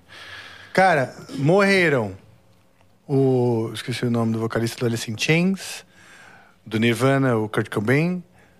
Se suicidou recentemente, não tão recentemente, o do, do Sound, ex-Soundgarden, que era o Chris Cornell. E se eu não me engano, o do Creed também morreu. Caramba. E o do Pearl Jam, que é o Ed Vedder, Na época, uma das primeiras músicas foi Oh, I, oh, I'll stay alive. Eu vou ficar vivo. Que demais. Eu vou ficar vivo. Vou enfrentar a vida, vai ser difícil, o caralho. Mas no Genial. final, eu vou ficar vivo e vou sobreviver. Ele decidiu isso antes. É, foi louco isso. É Ele louco essa escolheu. autoafirmação, como ela é forte. Né? Ou quando, por exemplo, você nota que o público gosta de melancolia, ah, legal, ah, melancolia. Você começa a entrar na melancolia, você vira escravo da melancolia que o público exige de você. Manja? Tem É. muito isso, né? Ah, um pouco. Não, de- pode acontecer, né? Não é uma regra, mas. Mas, Mas é um personagem que a gente cria, né? Enquanto É. artista também. E outra, a aceitação, o homem, o ser humano é social, então quando você encontra um viés de aprovação, você- o, o cérebro faz qualquer coisa por aquilo. É, ou exato. As nossas fraquezas nos induzem a fazer, né? E brechas do ego ali, né? E, e pode acontecer, pode acontecer de daí você falar, oh, de repente pessoas estão te vendo de um jeito que você não é, e você tem que sustentar o que E você é acha que isso pode ter influenciado todos eles a, a- a não terem saído dessa, dessa, dessa vibração ou dessa sintonia? Os, Cara- os que já nos deixaram? Eu acho, cara, é difícil, né? Não dá pra saber. Mas, né? é, nunca- nunca mas- saberemos, Mas né? eu acho que essa, esse mergulho, né, pra dentro do seu- da sua sombra, do seu, do seu abismo interior, Mi menor. que traz tantos. Ah, tô mi bemol menor. tipo, vou descer meio pra ficar pior ainda. Pior ainda que É. menor. Entendeu? Esse abismo que você mergulha, que inspira, que criativa, aí você entra naquele universo criativo, ah, tal. É, dependendo do caso, pode ser uma viagem sem volta, né? Pois é. Dependendo do caso, né? Você Pode tem razão, ser. sim. Porque acho que é muito saudável que a gente também, enquanto músico, possa diversificar um pouco né, as estações. Eu gosto muito de estar estudando várias coisas ao mesmo tempo para não ficar refém de uma música ou de um universo só. É, é bom, porque, que- porque você não começa a imaginar o instrumento só sobre aquilo. Tem que ter umas coisas ensolaradas, misturada com as melancólicas, sim. Sim. E com. É bom, é- eu acho que saudável que a gente visite vários personagens. É, Sim, e eu encontre, também curto. encontre essa. é, E também. E o melhor para quem estuda música, isso é muito legal. O personagem triste vai te ajudar no caráter cômico de uma outra peça. Um, de- começa a rolar com o tempo, elas conversando, uma coisa, um pedaço de uma música ensinando a ser, conduzir uma música ali, é, uma outra música que não tem nada a ver com aquilo, mas uma ensina a outra. E se você fica muito refém de um, você não vai ter essa possibilidade de, de viver essa, essas intersecções. Você tem a total razão. Para algumas pessoas, esse papo de feliz e triste dentro da música né, é muito abstrato. Você conseguiria exemplificar um pouco isso? Ó, tem uma, um Brahms que eu tô estudando, que eu tô muito apaixonado, tô, tô tentando até de memorizar, não sei se eu vou conseguir tocar de memória. Mas se for só um trechinho, já vale. É, é um. Aliás, é uma- um, um trecho que é meio. É bem metal, eu acho. É um. Olha que interessante. O Brahms escreveu. Encontrou um poema anônimo medieval, escocês, quando ele tinha tipo 18, 19 anos, que fala. Curtinho, assim, dois, duas estrofes, que fala sobre um parricídio. Um filho que mata o pai. Então, ele ficou muito impactado com aquilo, é, porque é uma conversa dele com a mãe. E ele chega em casa com, com a espada cheia de sangue. E a mãe, o que, que é esse sangue aí? Ah, ele começa a dar desculpa. Ah, eu matei um, um pássaro, um avião que estava ali. Não, isso aqui não tem, não tem cor de sangue de pássaro, não. O que, que é esse sangue? Não, ma- precisei matar meu cavalo. Você jamais faria isso. O que, que é esse sangue? Daí ele fala: matei meu pai e eu te amaldiçoo e ele vai embora. Então, assim, fica uma coisa assim: você não sabe se a mãe tá. quanto que a mãe está implicada nessa história. E ele. Porque ele amaldiçoa e ele vai embora, ele deixa a casa dele e vai para o mar. E o Brahms escreve, muito impressionado por essa música, escreve quatro baladas para piano. E. Em Ré menor. é,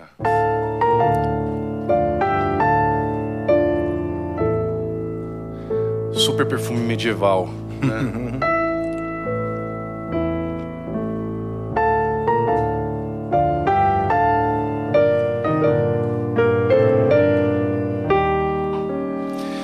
Essa é a primeira peça. Na segunda, para quem não conhece Brahms, você acha que não conhece, mas talvez você conheça esse tema aqui.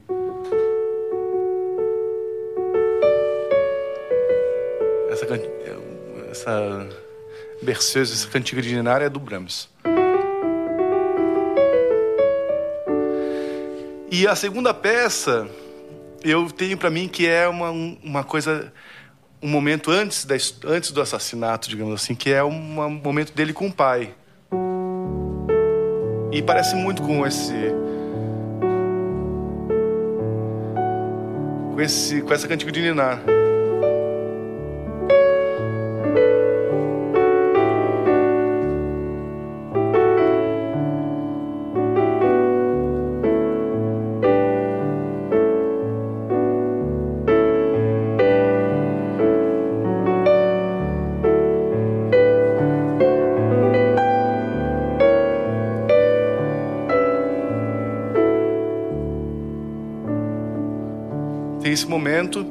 Que parece que às vezes o, ele- o pai está colocando ele para dormir e contando histórias.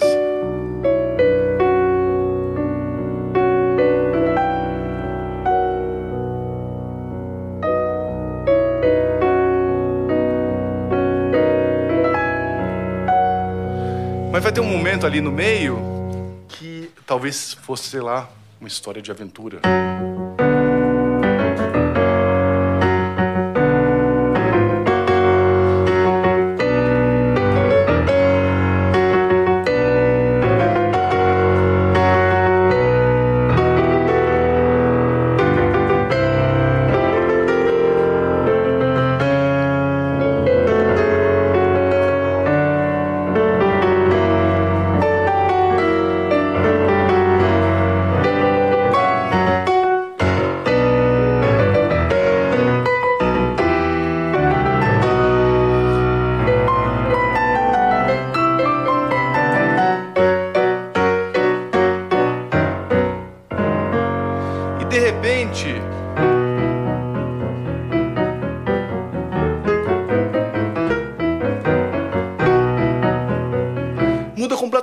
O espírito. Fica uma, uma brincadeira, de repente, depois de uma coisa tão séria. Si menor, Fá sustenido, vem isso, Si maior. Como se de repente fosse uma coisa assim, brincadeira de esconde-esconde. Então, o- os mu- mu- na música clássica tem essa, essa mudança muito abrupta. De repente pode acontecer é, uma mudança completa de humor. De um segundo para o outro. É, isso é muito legal. Isso é, isso é algo dentro do desenvolvimento das ideias que a gente procura usar lá no, no Angra bastante, né? De, ah, mudou Isso aqui tudo. não é muito, sei lá, guitarra, Sim. bateria, batera. Eu sempre penso.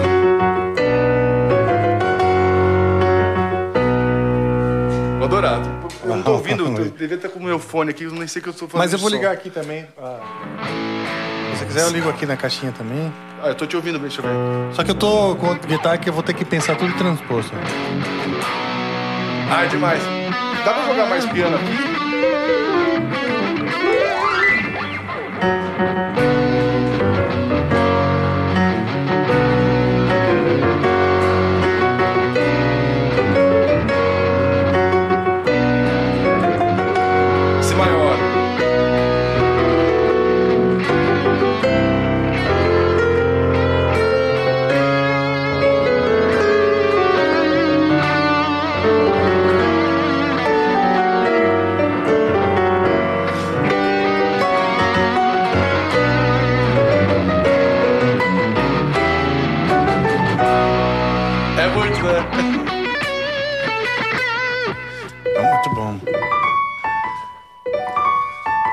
Tem, o, tem o, o vigor e a melodia. É, né? exato, Que o exato. heavy metal tem muito isso. É, é triunfal. É. Tem.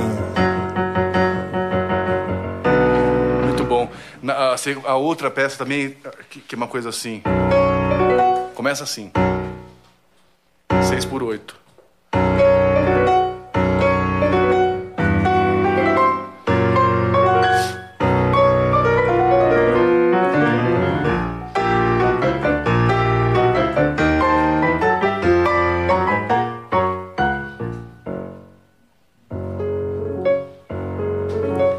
Acho já muda. É brutal isso aqui. Pra mim, essa é a hora do assassinato mesmo. Tipo. É. É demais. Tem movimento, né? É. Você sabe que eu. Claro, música é, é movimento, né? E eu- por isso a, a movimentação tal traz muito a ideia musical em si. E, e teve uma época que eu quis fazer um trabalho de faculdade assim e, e desenvolvi uma ideia, um- uma técnica, vai, que de vez em quando eu uso, que é imaginar uma música e reger. Reger é uma música que só está na minha cabeça Ah, né? Por exemplo, eu vou reger uma música que ela estou inventando, ela está na minha cabeça, né? Então é tipo assim.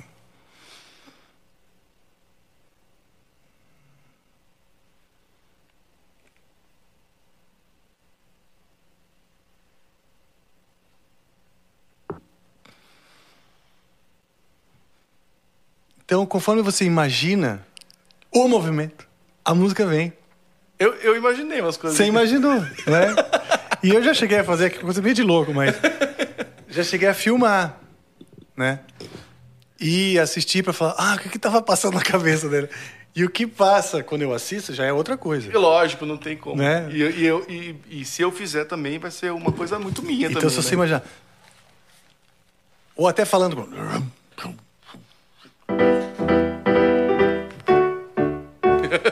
Porque tem uma intenção.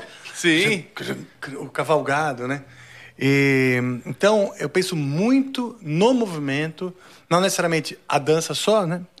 Mas o movimento, né? Às vezes, assim. E aí, isso foi traduzindo na minha cabeça na observação de coisas. Né? Tô observando. ah, sei lá, tô na praia, observando as ondas, vendo as pessoas jogar, jogando vôlei, frescobol ali, tem gente surfando ali no longe, o sol, as nuvens. Tudo isso tem um movimento de começar imaginando, começa a imaginar então aquilo se traduzindo em, em melodias, em harmonia, em música, ou seja, o movimento que eu estou testemunhando, traduzindo em música. E isso é um exercício que demora, porque às vezes eu ficava, ah, legal, excelente ideia, vou sentar, vou fazer aqui não vinha exatamente uma, uma ideia, por exemplo, né? Mas o exercício é válido porque, e, e, a- e essa noção de que a música ela traduz movimentos, né? De alguma coisa, sabe? Ela tem a melodia, que nem você falou do drible do, do hino do Santos. Não lembro como que é o hino, mas era bem. Eu também não lembro. É um drible, né? Então poderia ser o contrário. Assistir o drible e imaginar uma melodia, né? Mas, Rafa, todo, todo exercício é importante, né? Ah, sim. Todo exercício. Você falou numa coisa da, da- dessa. Cara, você usou uma palavra que é bonita demais, que foi a. Quando a gente se entrega pra música, renúncia. Ah, sim. Renúncia.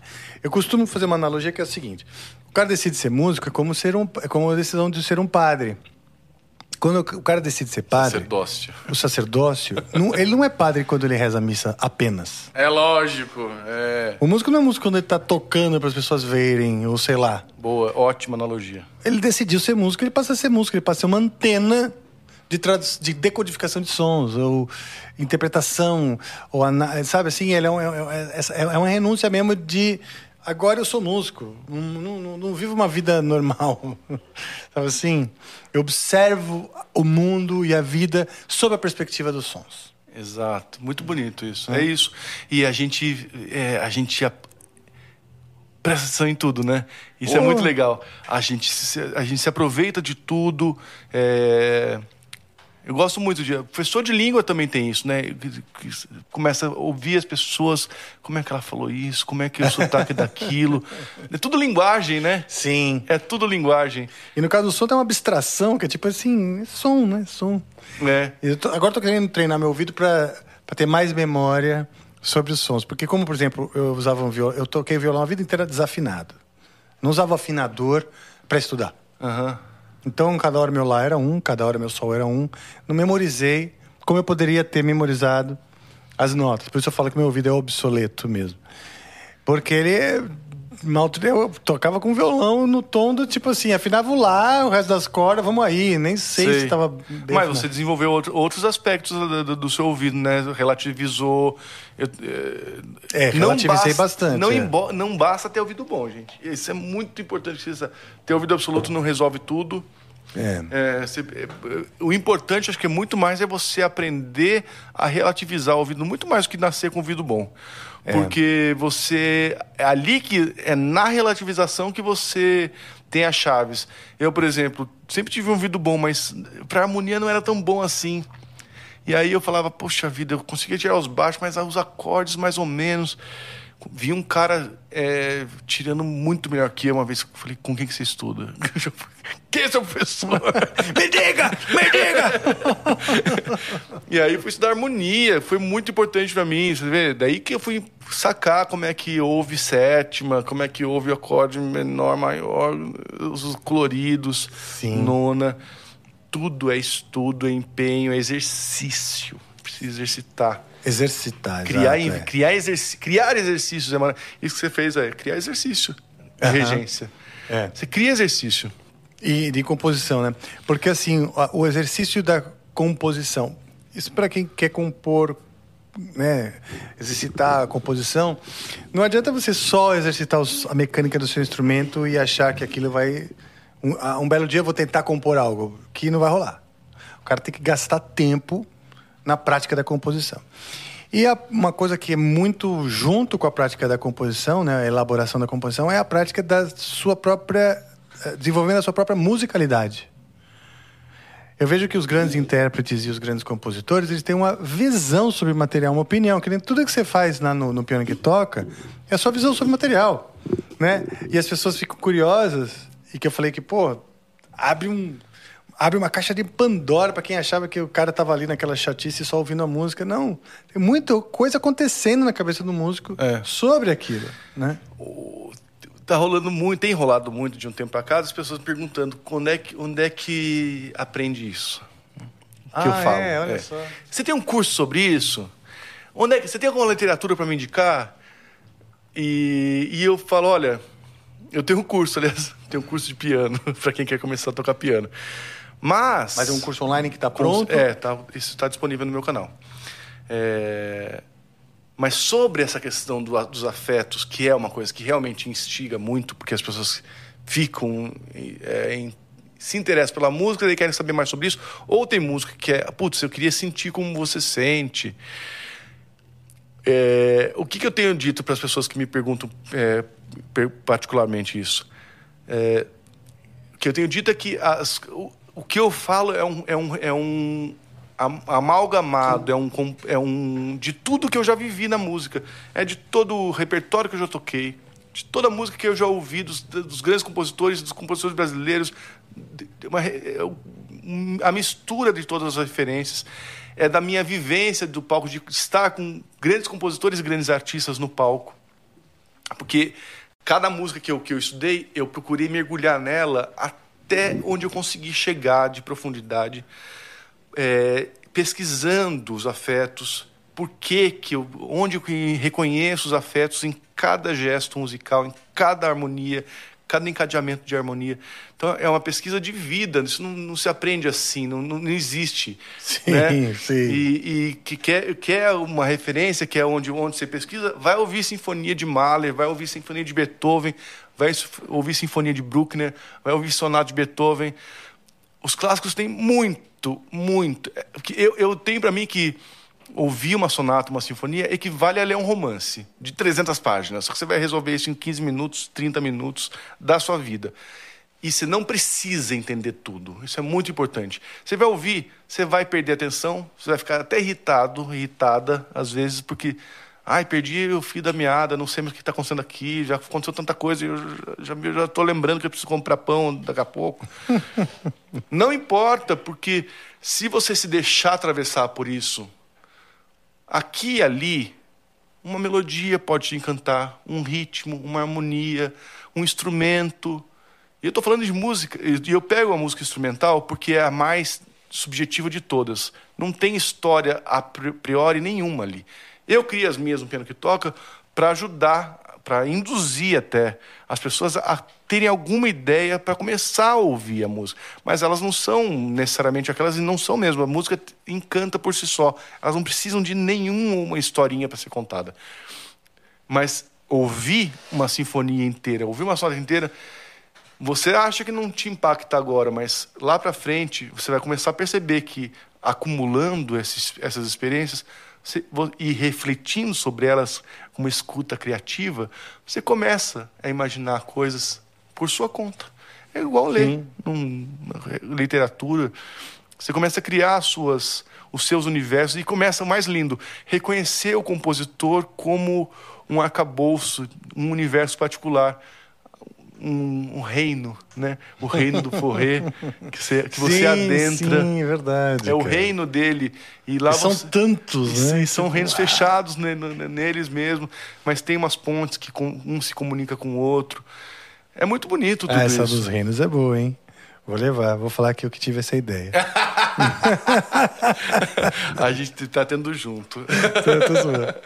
Muito legal, muito legal mesmo. Ah, que boa essa visão. Essa visão que você tem, que como você traduz, é muito didática. E, então, avisa de novo onde está esse curso de piano Ah, para as pessoas. boa. Esse curso é um curso para quem. Eu trabalhei muitos anos numa escola, aqui perto até, na EMIA, aqui em São Paulo, uma escola muito especial, preciosa, mesmo? gratuita, para crianças de 5 a 12 anos, que é a escola de iniciação artística, que ensina dança, teatro, música e artes visuais ao mesmo tempo, Olha só. Pra- Isso. Quer dizer, a criança vai ter os quatro ao matérias? mesmo tempo. Uau! na sala de aula. E se ela quiser se aprofundar em música, ela pode, por exemplo, ter aula de piano e tinha comigo enquanto eu trabalhava lá. Então eu, eu, eu acho que daí vem também esse meu jeito mais de falar, é, convencendo, procurando convencer e inspirar, porque as crianças às vezes não, né? Como é que vai convencê-la que ela precisa precisa estudar em casa um pouquinho, né? Praticar Sim. e tal. Então eu sempre procurei ser muito lúdico também com e daí que vem a minha experiência muito grande em iniciar ah, as pessoas e, e é, esse meu curso é um, é um apanhado de todas essas experiências é, de aprender brincando tocar piano. Você não precisa nem saber o nome das notas. Do, ré, mi...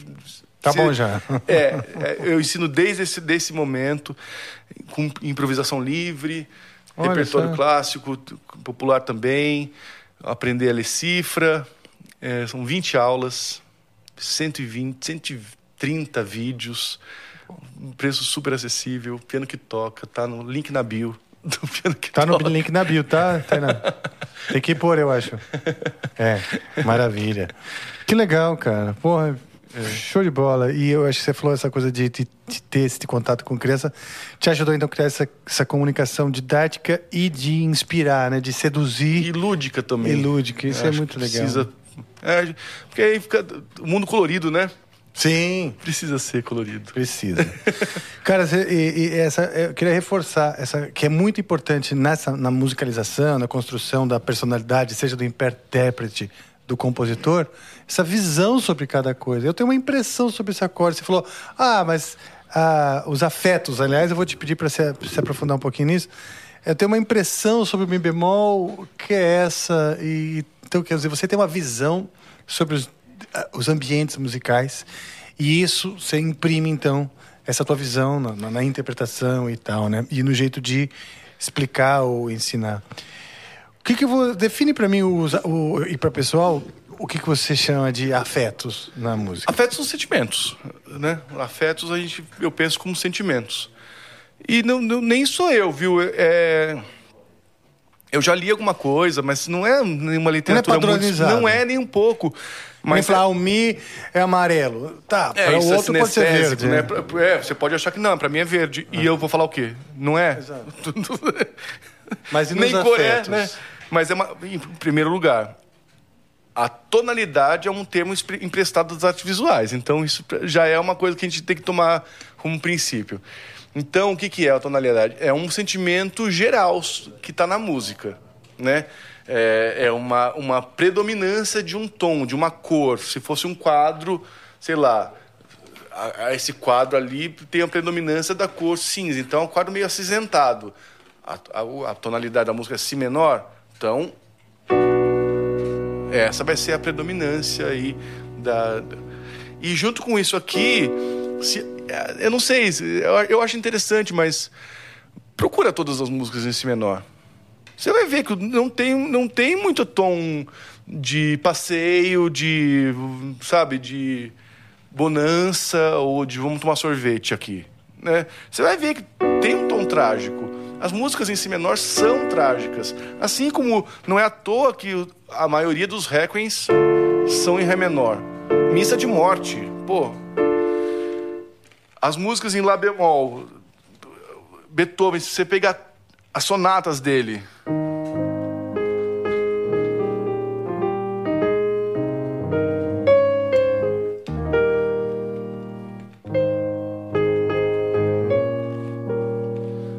todas afetuosas. As de dó menor, dramáticas.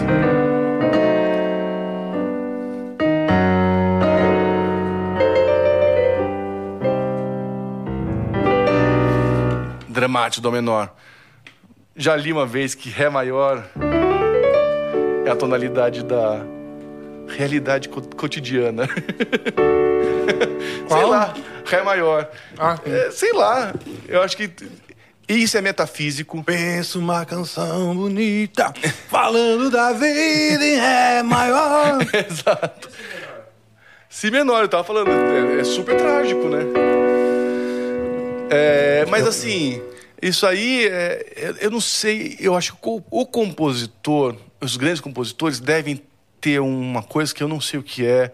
Por que que o escreveu justamente em si menor e não em, em dó menor, aquele noturno? É, é, aí eu não sei. Também tem, eu acho que tem uma coisa prática. Ah, eu gosto, que eu acho que cai bem na minha mão essa tonalidade para esses, pra esses caminhos que eu vou procu- procurar com a música. Eu acho que tem isso. Na época do Beethoven e do Mozart, tinha uma coisa assim: menos bemol e sustenido, melhor que vende mais partitura. Ah, Também, não tem como negar. É, é claro. É, apesar que Beethoven começa a primeira sonata já com quatro bemóis. Péssimo para vender partitura. Né? Ruim. Pessoa, quem sabe ler um pouco já vai. Ih, pô. É. Primeira música Cai o cara. engajamento. O cara quer que é, não tem. Exato, perfeito. E, mas assim, mas ele quis, ele ainda assim quis emplacar porque ele queria o Fá menor na primeira sonata dele. Esse é meu cartão de visita, eu não quero outro. Mas isso que eu falo da, da visão, sabe? Da, da, da- perspectiva do, do artista que é tão importante. Né? Na, na formação da musicalidade, essa opinião que você estava falando, falando dos afetos, né? essa visão, eu preciso que e- seja é isso. aqui que me representa nesse momento. É mais, que- mais importante que tudo é a sinceridade sobre aquilo que eu É. estou sentindo. Aí vou dar até um spoiler, né? O álbum do Angra começa com um Si menor. Opa! Mas o metal tem É, muitos esse das menores, né? É muito gostoso. Assim, menor à vontade, né? Aliás, o Angra é uma das bandas que mais usa tonalidade maior dentro do heavy metal. Ah, que legal. Porque não é muito comum, né?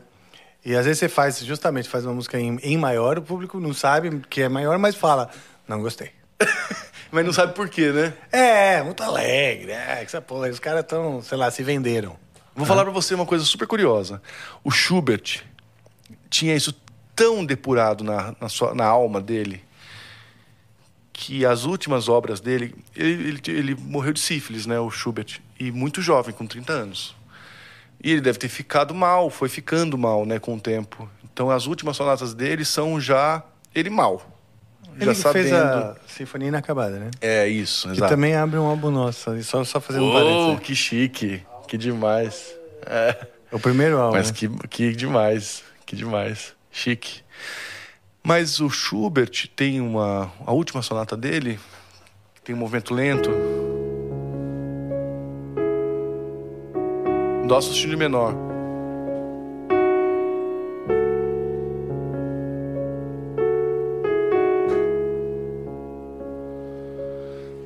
Que lá no meio vai ter uma modulação vai fazer sentido agora tocar, mas quem puder ouça, esse movimento é lindo.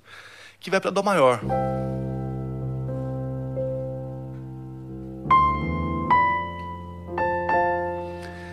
É a tristeza elevada à potência tripla no maior. num, num tom que teoricamente alegrinho. Né? branco, não tem É, nada de tipo- sereno, assim, inocente. Mas quando chega esse dó maior, você quer. Você precisa, cadê a faca que eu vou me furar aqui? É, essa, essa, essa descida, né? De, de grau aí, meu Deus. Não, mas ele caminhou mil caminhos para chegar aqui. É, é completamente inesperado esse dó maior. E quando acontece, você fala assim: não, cadê? Eu preciso dar um abraço. cadê você? que legal. Sabe? É, é muito, é muito tocante. Você fica muito emocionado quando chega esse dó maior. Maior. Olha só que curioso. É a relação. Aí a gente estava falando do, do ouvido relativo, né? É muito a relação, como que você chega na ideia, né? Eu tinha. É muito comum, assim, o aluno de, de, de guitarra ou de composição falar: Ô professor, você gostou desse riff aqui? Ó, tô fazendo esse riff. né? Eu falo: É só um riff. Né? Em que contexto ele vai ter? O que, que vem antes? O que, que vem depois? É. Porque assim, ok, é um riff, mas até Smoke on the Water, sem todo o contexto, é só um riff. Eu pergunto pro meu aluno, quando eles. Tem muita gente trazendo para mim coisas que eles chamam de neoclássica. Mas no fundo é minimalista. Porque tem, isso é uma onda, assim, no piano, né? Sim, repetidão ali. É, e. Lá, Filipe Glass e tal. Hoje é o Ludovico Einaudi. Enfim. Ah, eu construí isso aqui, uma, uma sequência de. com dois acordes. e Chegou, ah, tô escrevendo. O que eu tenho falado para eles é assim. Que sentimento você está querendo imprimir? Que, que, você tá, que sentimento você está querendo passar com isso? Já não sabe responder e, e realmente é uma pergunta muito difícil. Mas é uma pergunta que é importante ser feita. Pô, com certeza, mas essa geração mais nova não entende isso que você tá falando, cara. Eu dei um band coaching, né, pra uma banda, e eles queriam que eu ajudasse a fazer uma música da onda do. da banda do, do, do, do, Zack Wild, que é o Black Label Society. E eu falei, beleza, então é o seguinte, vamos primeiro ver de onde veio. E papapá, fiz um apanhado, né, do que que era, isso aqui. Até o momento que eu comecei a tentar falar de coisas estéticas para que eles despertar neles a originalidade. O que, que o grupo realmente quer fazer e tal. Mas passou umas três aulas até que eles conversaram, começaram a cochichar, eles não estavam mais prestando atenção em mim, eles se olhavam, porque eu já tava, tinha. No momento eu percebi que eles estavam discordando das minhas ideias. Enfim. Até que eles se reuniram, reuniram um representante lá para dizer para mim: Rafael, o que a gente quer é que você ensine a gente a tocar e compor uma música na onda do Black Label Society. Eu falei, gente, mas eu tô querendo ensinar vocês a criar algo original. É, linguagem, né?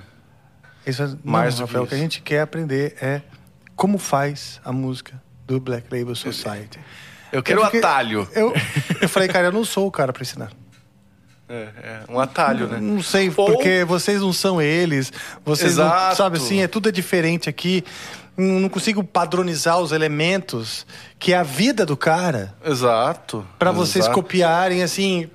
Realmente, eu não sou o cara para isso. O que vai ser difícil eles entenderem é que não é sincero se não for, se não tiver um processo.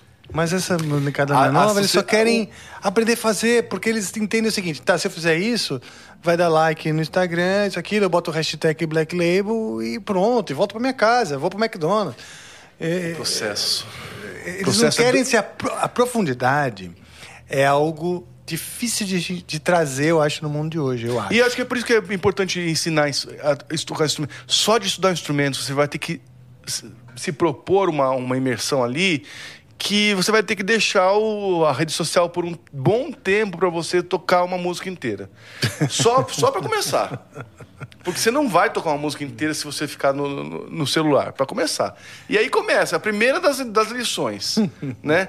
Agora, o processo é tão importante e o processo dói, o processo é, é dolorido, ele, ele sangra, porque você vai se frustrar muito no processo. É. Até você achar que vai começar a dar alguma coisa certo, muita coisa, a maioria das coisas vão dar errado.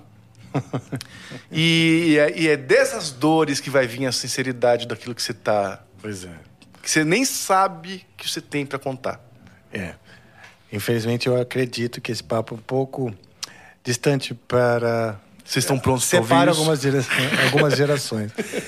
Quanto tempo tem ao todo a, a sonata do, do Brahms que você está preparando? É uma, são as quatro baladas. Tem ao todo 20, 22 minutos. Em 22 quatro, minutos. dividido em quatro baladas. Bom, Pra tocar direito é quase 22 anos, sei lá.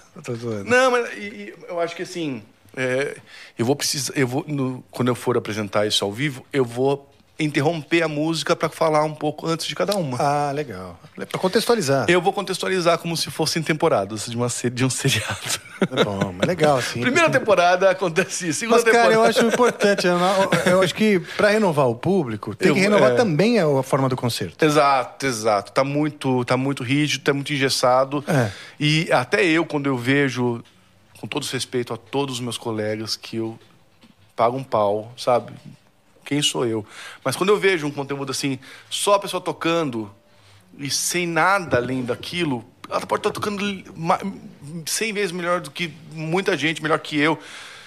Mas aquilo é tão depurado, é tão difícil de ser percebido para a grande maioria das pessoas que precisa, a gente precisa dar, a gente precisa além de ser artista, militar pelo aquilo, pelo aquilo que a gente faz. Sim.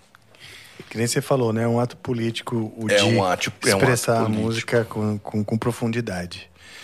Senhorita Tainá, como vai? Bone- Tudo bem? Ah, não tô te ouvindo, não. Ah, eu- Maravilha. Tudo bem, Rafa? Boa noite. Boa noite. Ma- no- Mandaram-nos Boa perguntas? noite, Antônio. É, Mandaram-nos muitas perguntas. É mesmo? A gente poderia começar a ler se você quiser. Porque são Rep- algumas. Respondemos-nos. Então. Então, vamos começar aqui pela do Acriano. Salve, seu Acriano. Salve, Acriano. Ele mandou aqui, Antônio. Opa. Você sabe tocar algum hit do nosso querido Mago dos Teclados? Pepe Moreno? Pode ser um risca-faca mesmo. Ai, meu eu não conheço. Não faz ideia. Risca a faca, eu adorei. Essa foi a mensagem do Acriano. Fico devendo. Algo do, do- do- da área do funk. Eu falei uma vez sobre funk, sobre uma, uma canção da Glória Groove, que é dela com o MC, agora não vou lembrar, MC, ai. Ah, uma canção Vermelho. É, mas não me lembro também direito, eu falei um pouco sobre, até sobre o sotaque da, da Glória Groove, que eu adoro, acho incrível a, a canção, acho tudo Bom, ótimo. você é um apaixonado por canções e música pop, e cultura pop, né? Adoro cultura que pop. A Glória Groove é um, um artista dessa nova É, geração, né? total, admiro profundamente, assim. Eu, é, é, fico devendo a risca-faca aí. Faz no seu TikTok uma hora e... Tá, Tá bom? boa. Fa- é, Pepe Moreno. Pepe Moreno, me- Moreno. Me, lembre no Pronto. TikTok aí. Mas aí você marca o Amplifica. Fala, ó, pessoal, do Amplifica. Boa. Tá, tá, tá bom? Pode marcar o Acriano, né? Acri- E marca o Acriano é do também, é do- do Estúdios Dá Flow. pra marcar ele. É, a próxima mensagem é do, é do usuário Omeni, Omenidle. Boa noite a todos. Primeiro queria pedir à produção que chamem o podcaster e músico Thiago Carvalho do Desinformação. É isso, pra produção, foi pra produção. Ao convidado, peço, por favor, que toque algo do. Eu não vou saber falar isso, mas eu vou tentar. Prokofiev. Prokofiev. Fa- Falamos deles, Obrigada. né? Ó, É, meu compositor favorito do meu coraçãozinho. Salve, Oh, Deco. Olha Salve, Deco. essa... Maravilhoso, também amo. Eu vou, vou, eu vou arriscar, tá?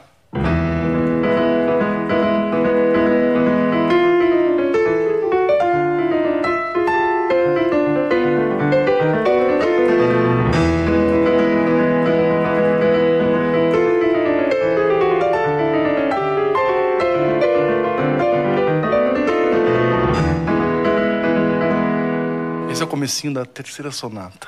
Cara, já começa tipo assim. É, mas é legal pra caramba essa sonata. É tipo. O Prokofiev viveu no momento que estava rolando a Revolução Industrial. Isso aqui é o das máquinas, né? É, ele querendo ser, fazer a música do, do tempo dele, né? Sim. A, a máquina funcionando. Que legal, cara. Sensacional. E o ritmo da cidade, né? Aquela coisa de... É urbana, Carro né? passando, Exato. pessoa, fecha o farol, acende o farol, ah, passa um, passa aqui, essa coisa que É. né, sistematizou também a, a, a, a- nosso conjunto de pessoas. Sim, só sem dúvida. A próxima pergunta é do usuário malve.piano. Ele mandou aqui: Opa, Antônio, sou o rapaz que tocou os estudos de Chopin no projeto Guri. Lembra? Ah, eu lembro Olha dele, só. sim. É, toquei Ótimo o, pianista. o episódio o, Opus. o, o OP 10 barra 1 e 10 barra 4. Eu lembro dele. É? Hoje estou trabalhando e infelizmente saí do projeto. Parabéns Ah. pelo seu trabalho, você simplesmente é incrível. Oh, muito obrigado. A música sempre vai estar do seu lado. Ela tá assim um pouco atrás de você agora, mas ela sempre tá para você é, é uma amiga que vai estar sempre ao seu lado para você rever e quando você rever você vai perceber que não- nem passou o tempo. Aquele amigo que a gente vê, Sim. não vê há muito tempo, mas quando vê, pô, parece que a gente estava junto ontem. E às vezes a gente precisa tomar conta da vida mesmo, precisa trabalhar e, e- e tem que dar conta disso tudo. Mas ela vai sempre estar do seu lado, pode confiar. Isso aí. Eu sempre comparo a música com um cachorro, um cachorro amigo, né? Um pet. Quem é o músico nunca está sozinho. O É, músico exato, nunca, nunca. está sozinho. Você tem a música, você tem uma relação de amizade com a música. Essa é a coisa mais importante que a música pode te oferecer. Sem dúvida, sem dúvida. A próxima mensagem é do Skylab do Metaverso. Salve, esse Skylab do Metaverso. Esse sempre nos manda mensagem. Ah, é? Legal. É, salve, Rafa. Você é meu Salve. segundo guitar favorito. O primeiro é o Brian May. Tony, virei seu fã e inscrito. Não vejo a hora de um Muito obrigado. crossover com o vinheteiro. Aliás, Conhece o vinheteiro? Lógico. qual a importância dele para a divulgação do piano? Toquem uma versão clássica de Rebirth? É uma pergunta. Rebirth é uma música do Angra. Você, ah, você pode fazer no seu canal também. Eu vou, vou dar vários Vamos- pedidos. Eu quero fazer dessa em si menor aí. Ah, tá, ainda não lançou. não lançou ainda. É, o- é uma abertura que vai de Si em 30 segundos modula pra Fá menor. Assim, vai pro trítono. Quase esse branco que eu tô tocando, É. hein? Quase. Olha só. Fui pra Fá sustenido. É, Então, não, a ideia é justamente cair pro uma modulação de trítono. Ah, De- legal. E aí prepara pra um outro negócio em Fá. Ah, massa. Então, a pergunta é sobre o, o vinheteiro. Somos dois pianistas querendo mostrar o piano, mostrar a música, cada um do seu jeito. Eu acho que ele tem o trabalho dele, é, é diferente do meu, mas ele tá aí também, acho que com o mesmo objetivo, né? De popularizar o piano. Acho importante o trabalho dele também. Verdade. Bom, seria interessante mesmo, já pensou um de frente pro outro, assim, tocando e falando, e a gente aqui, e a gente assistindo e comentando. A gente é bem diferente, né? Eu e ele, mas Sim. temos o piano em comum. Exato. é. É, a próxima mensagem é da Sugimori. Salve, salve família. Salve, É, Su. Salve, Su. Um deleite ver esse papo no Amplifica. Antônio, te acompanho sempre nas redes e você me faz pensar muito em músicas. Como Que Pulso ainda pulsa do Arnaldo. Pulso ainda pulsa. Pulso ainda pulsa do Arnaldo Antunes. Onde a métrica das palavras segue o ritmo das batidas do coração. Viajei ou tem isso? Eu não conheço muito bem essa canção, mas se você falou que tem, tem. Sim, É a sua viagem e ela é muito importante. sim. Essa música é muito legal, é uma música na época do Titã- dos Titãs, que ele fala nomes de doenças, mas assim, sei lá, tem uns, umas 100, 100 nomes, ou mais, de 100 nomes de doenças, e sempre colocando a sílaba tônica, né?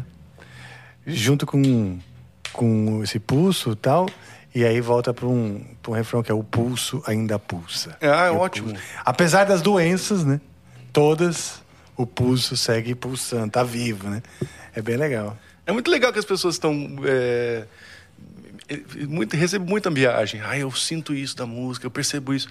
E eu sempre falo, é isso. É isso. Se você teve uma visão, é, é ela tá valendo, é ela que vale. Sim, sim. O que eu já vi de análise de músicas, composições minhas, não era isso, era isso, aquilo, você pensou isso aqui. Eu falei, cara, a música agora é tua, né? Exato. Quando você tem o seu Se CD lá, né? esse CD é teu, você ouve, você faz uso do jeito que você achar. né? Exato, exato. É isso, temos de mensagens. Maravilha. Obrigado, gente. Obrigado, pessoal. Muito bom. É, Queria que você tocasse mais alguma coisa aqui pra gente, pra gente fazer um, um fechamento dessa conversa. E algo que. Algo que você esteja afim, assim, sabe? Que, que você goste de tocar, que você acha que tem a ver com as coisas que a gente falou. Vamos, vamos tocar junto? Vamos! Só que assim, É, sei, eu tô ligado. É só um- vou pegar um vou enrolador pegar um, de primeira. Um Glass, um estudo do Glass. Que eu, é, Felipe Glass? É. Uau! vamos ver se sai.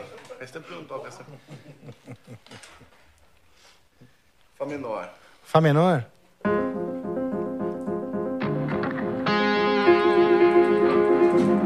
フフフフ。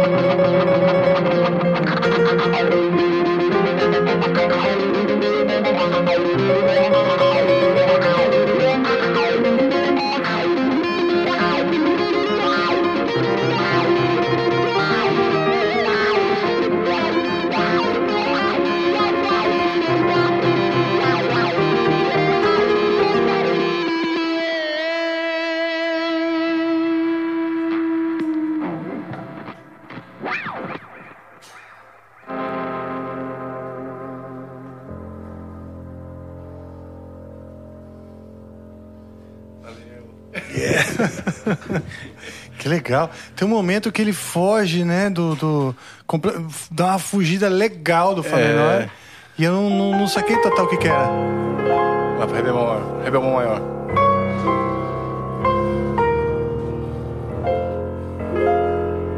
Será que era esse pedaço? Ah, É, acho que é isso aí. É. Nesse pedaço aí eu não, eu não saquei direito o que, que era. Ré maior. Ré maior mesmo? dá dual 7. E depois volta pra Fá menor. E a minha guitarra eu tô tocando em Sol menor, na real. Ah, tá. Eu não conheço as posições. É, né? Eu tô tocando em Sol menor porque eu, eu afinei em A Ré história da, da corda, né? da corda. é. Mas, cara, muito obrigado por Obrigado a esse vocês. momento. E eu quero também agradecer ao Acácio, Ah, legal. que me, me mandou esse piano ótimo aqui pra estar com vocês aqui. Muito importante esse apoio. Esse é um piano bem moderno, não, né? Caramba, é Tipo, novo, cara. Tô muito impressionado. Tudo em touch. Ele é tudo em touch. É, se- tipo, se chiquérrimo. encostar. Esse é o piano que toca mesmo. né? Se você encostar nele. Exato. e muito Maravilha. obrigado, Rafa. Cara, aí. eu que Obrigado a agradeço todos vocês aí. Obrigado. Antônio, muito obrigado. Assistam então, a- a- acompanhem o canal, né? O Piano que Toca e também o programa na Rádio Cultura. Muito Todo domingo obrigado. às duas da tarde. Domingo às duas da tarde. Obrigadão, cara. Obrigadão pela sua simpatia, pelo, pelo seu talento, pelo Muito seu obrigado. conhecimento. E Tamo junto. ficamos aqui. Obrigado, equipe maravilhosa, a todos que se abundaram aí do outro lado dessa lente. E vamos lá, vou chamar essa névoa que desce sobre nós e que encerra este episódio, mas também que eterniza, porque a partir do momento que ela deitar 134. Oi, desse episódio 134, exatamente. A partir do momento que ela deitar sobre nós. Ah, lembrei do recado que eu não dei, que teve, teria que ter dado, que é o seguinte: nessa sexta e nesse sábado, vai rolar a, vamos dizer, a exibição do segundo episódio do documentário do André Matos, certo? E vai ser no Teatro Safra, aqui em São Paulo. E eles estão disponibilizando para nós aqui um par de ingressos, tá certo? Mas eu esqueci de fazer ah, o, ah, o momento de sorteio. Então eu vou jogar para quinta-feira que vem, mas fiquem ligados, porque o Amplifica vai sortear então dois, é, um par de ingressos. Vou ver se não- rola Essa até de- quinta, pode ser? Não. Nessa quinta agora. O, a, a, a exibição é na sexta e no sábado. Tá? Acho que sexta já está lotado, mas sábado ainda tem. E, e eu esqueci de dar esse recado que era para sortear os ingressos. Mas, enfim. A gente vai sortear na, na quinta, mas eu já estou dando toque aqui para vocês que, que vai rolar esse par de ingressos. Beleza? Aliás, ah, é isso aí. É, eu participo, eu participo, participo não, eu fui entrevistado por esse documentário, então eu participo né, do, do, do filme. Deita sobre nós ela que vai então não botar fim, mas um novo começo para esse episódio, porque ele deixa de ser presente e, estão, e pairará no cosmos do YouTube.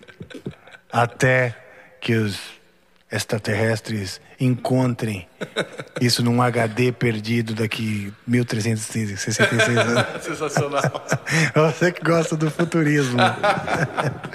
Maravilha, então. Muito obrigado. Eu vou chamá-la para que coloque laço neste envelope, nesse embrulho. Chama a vinheta!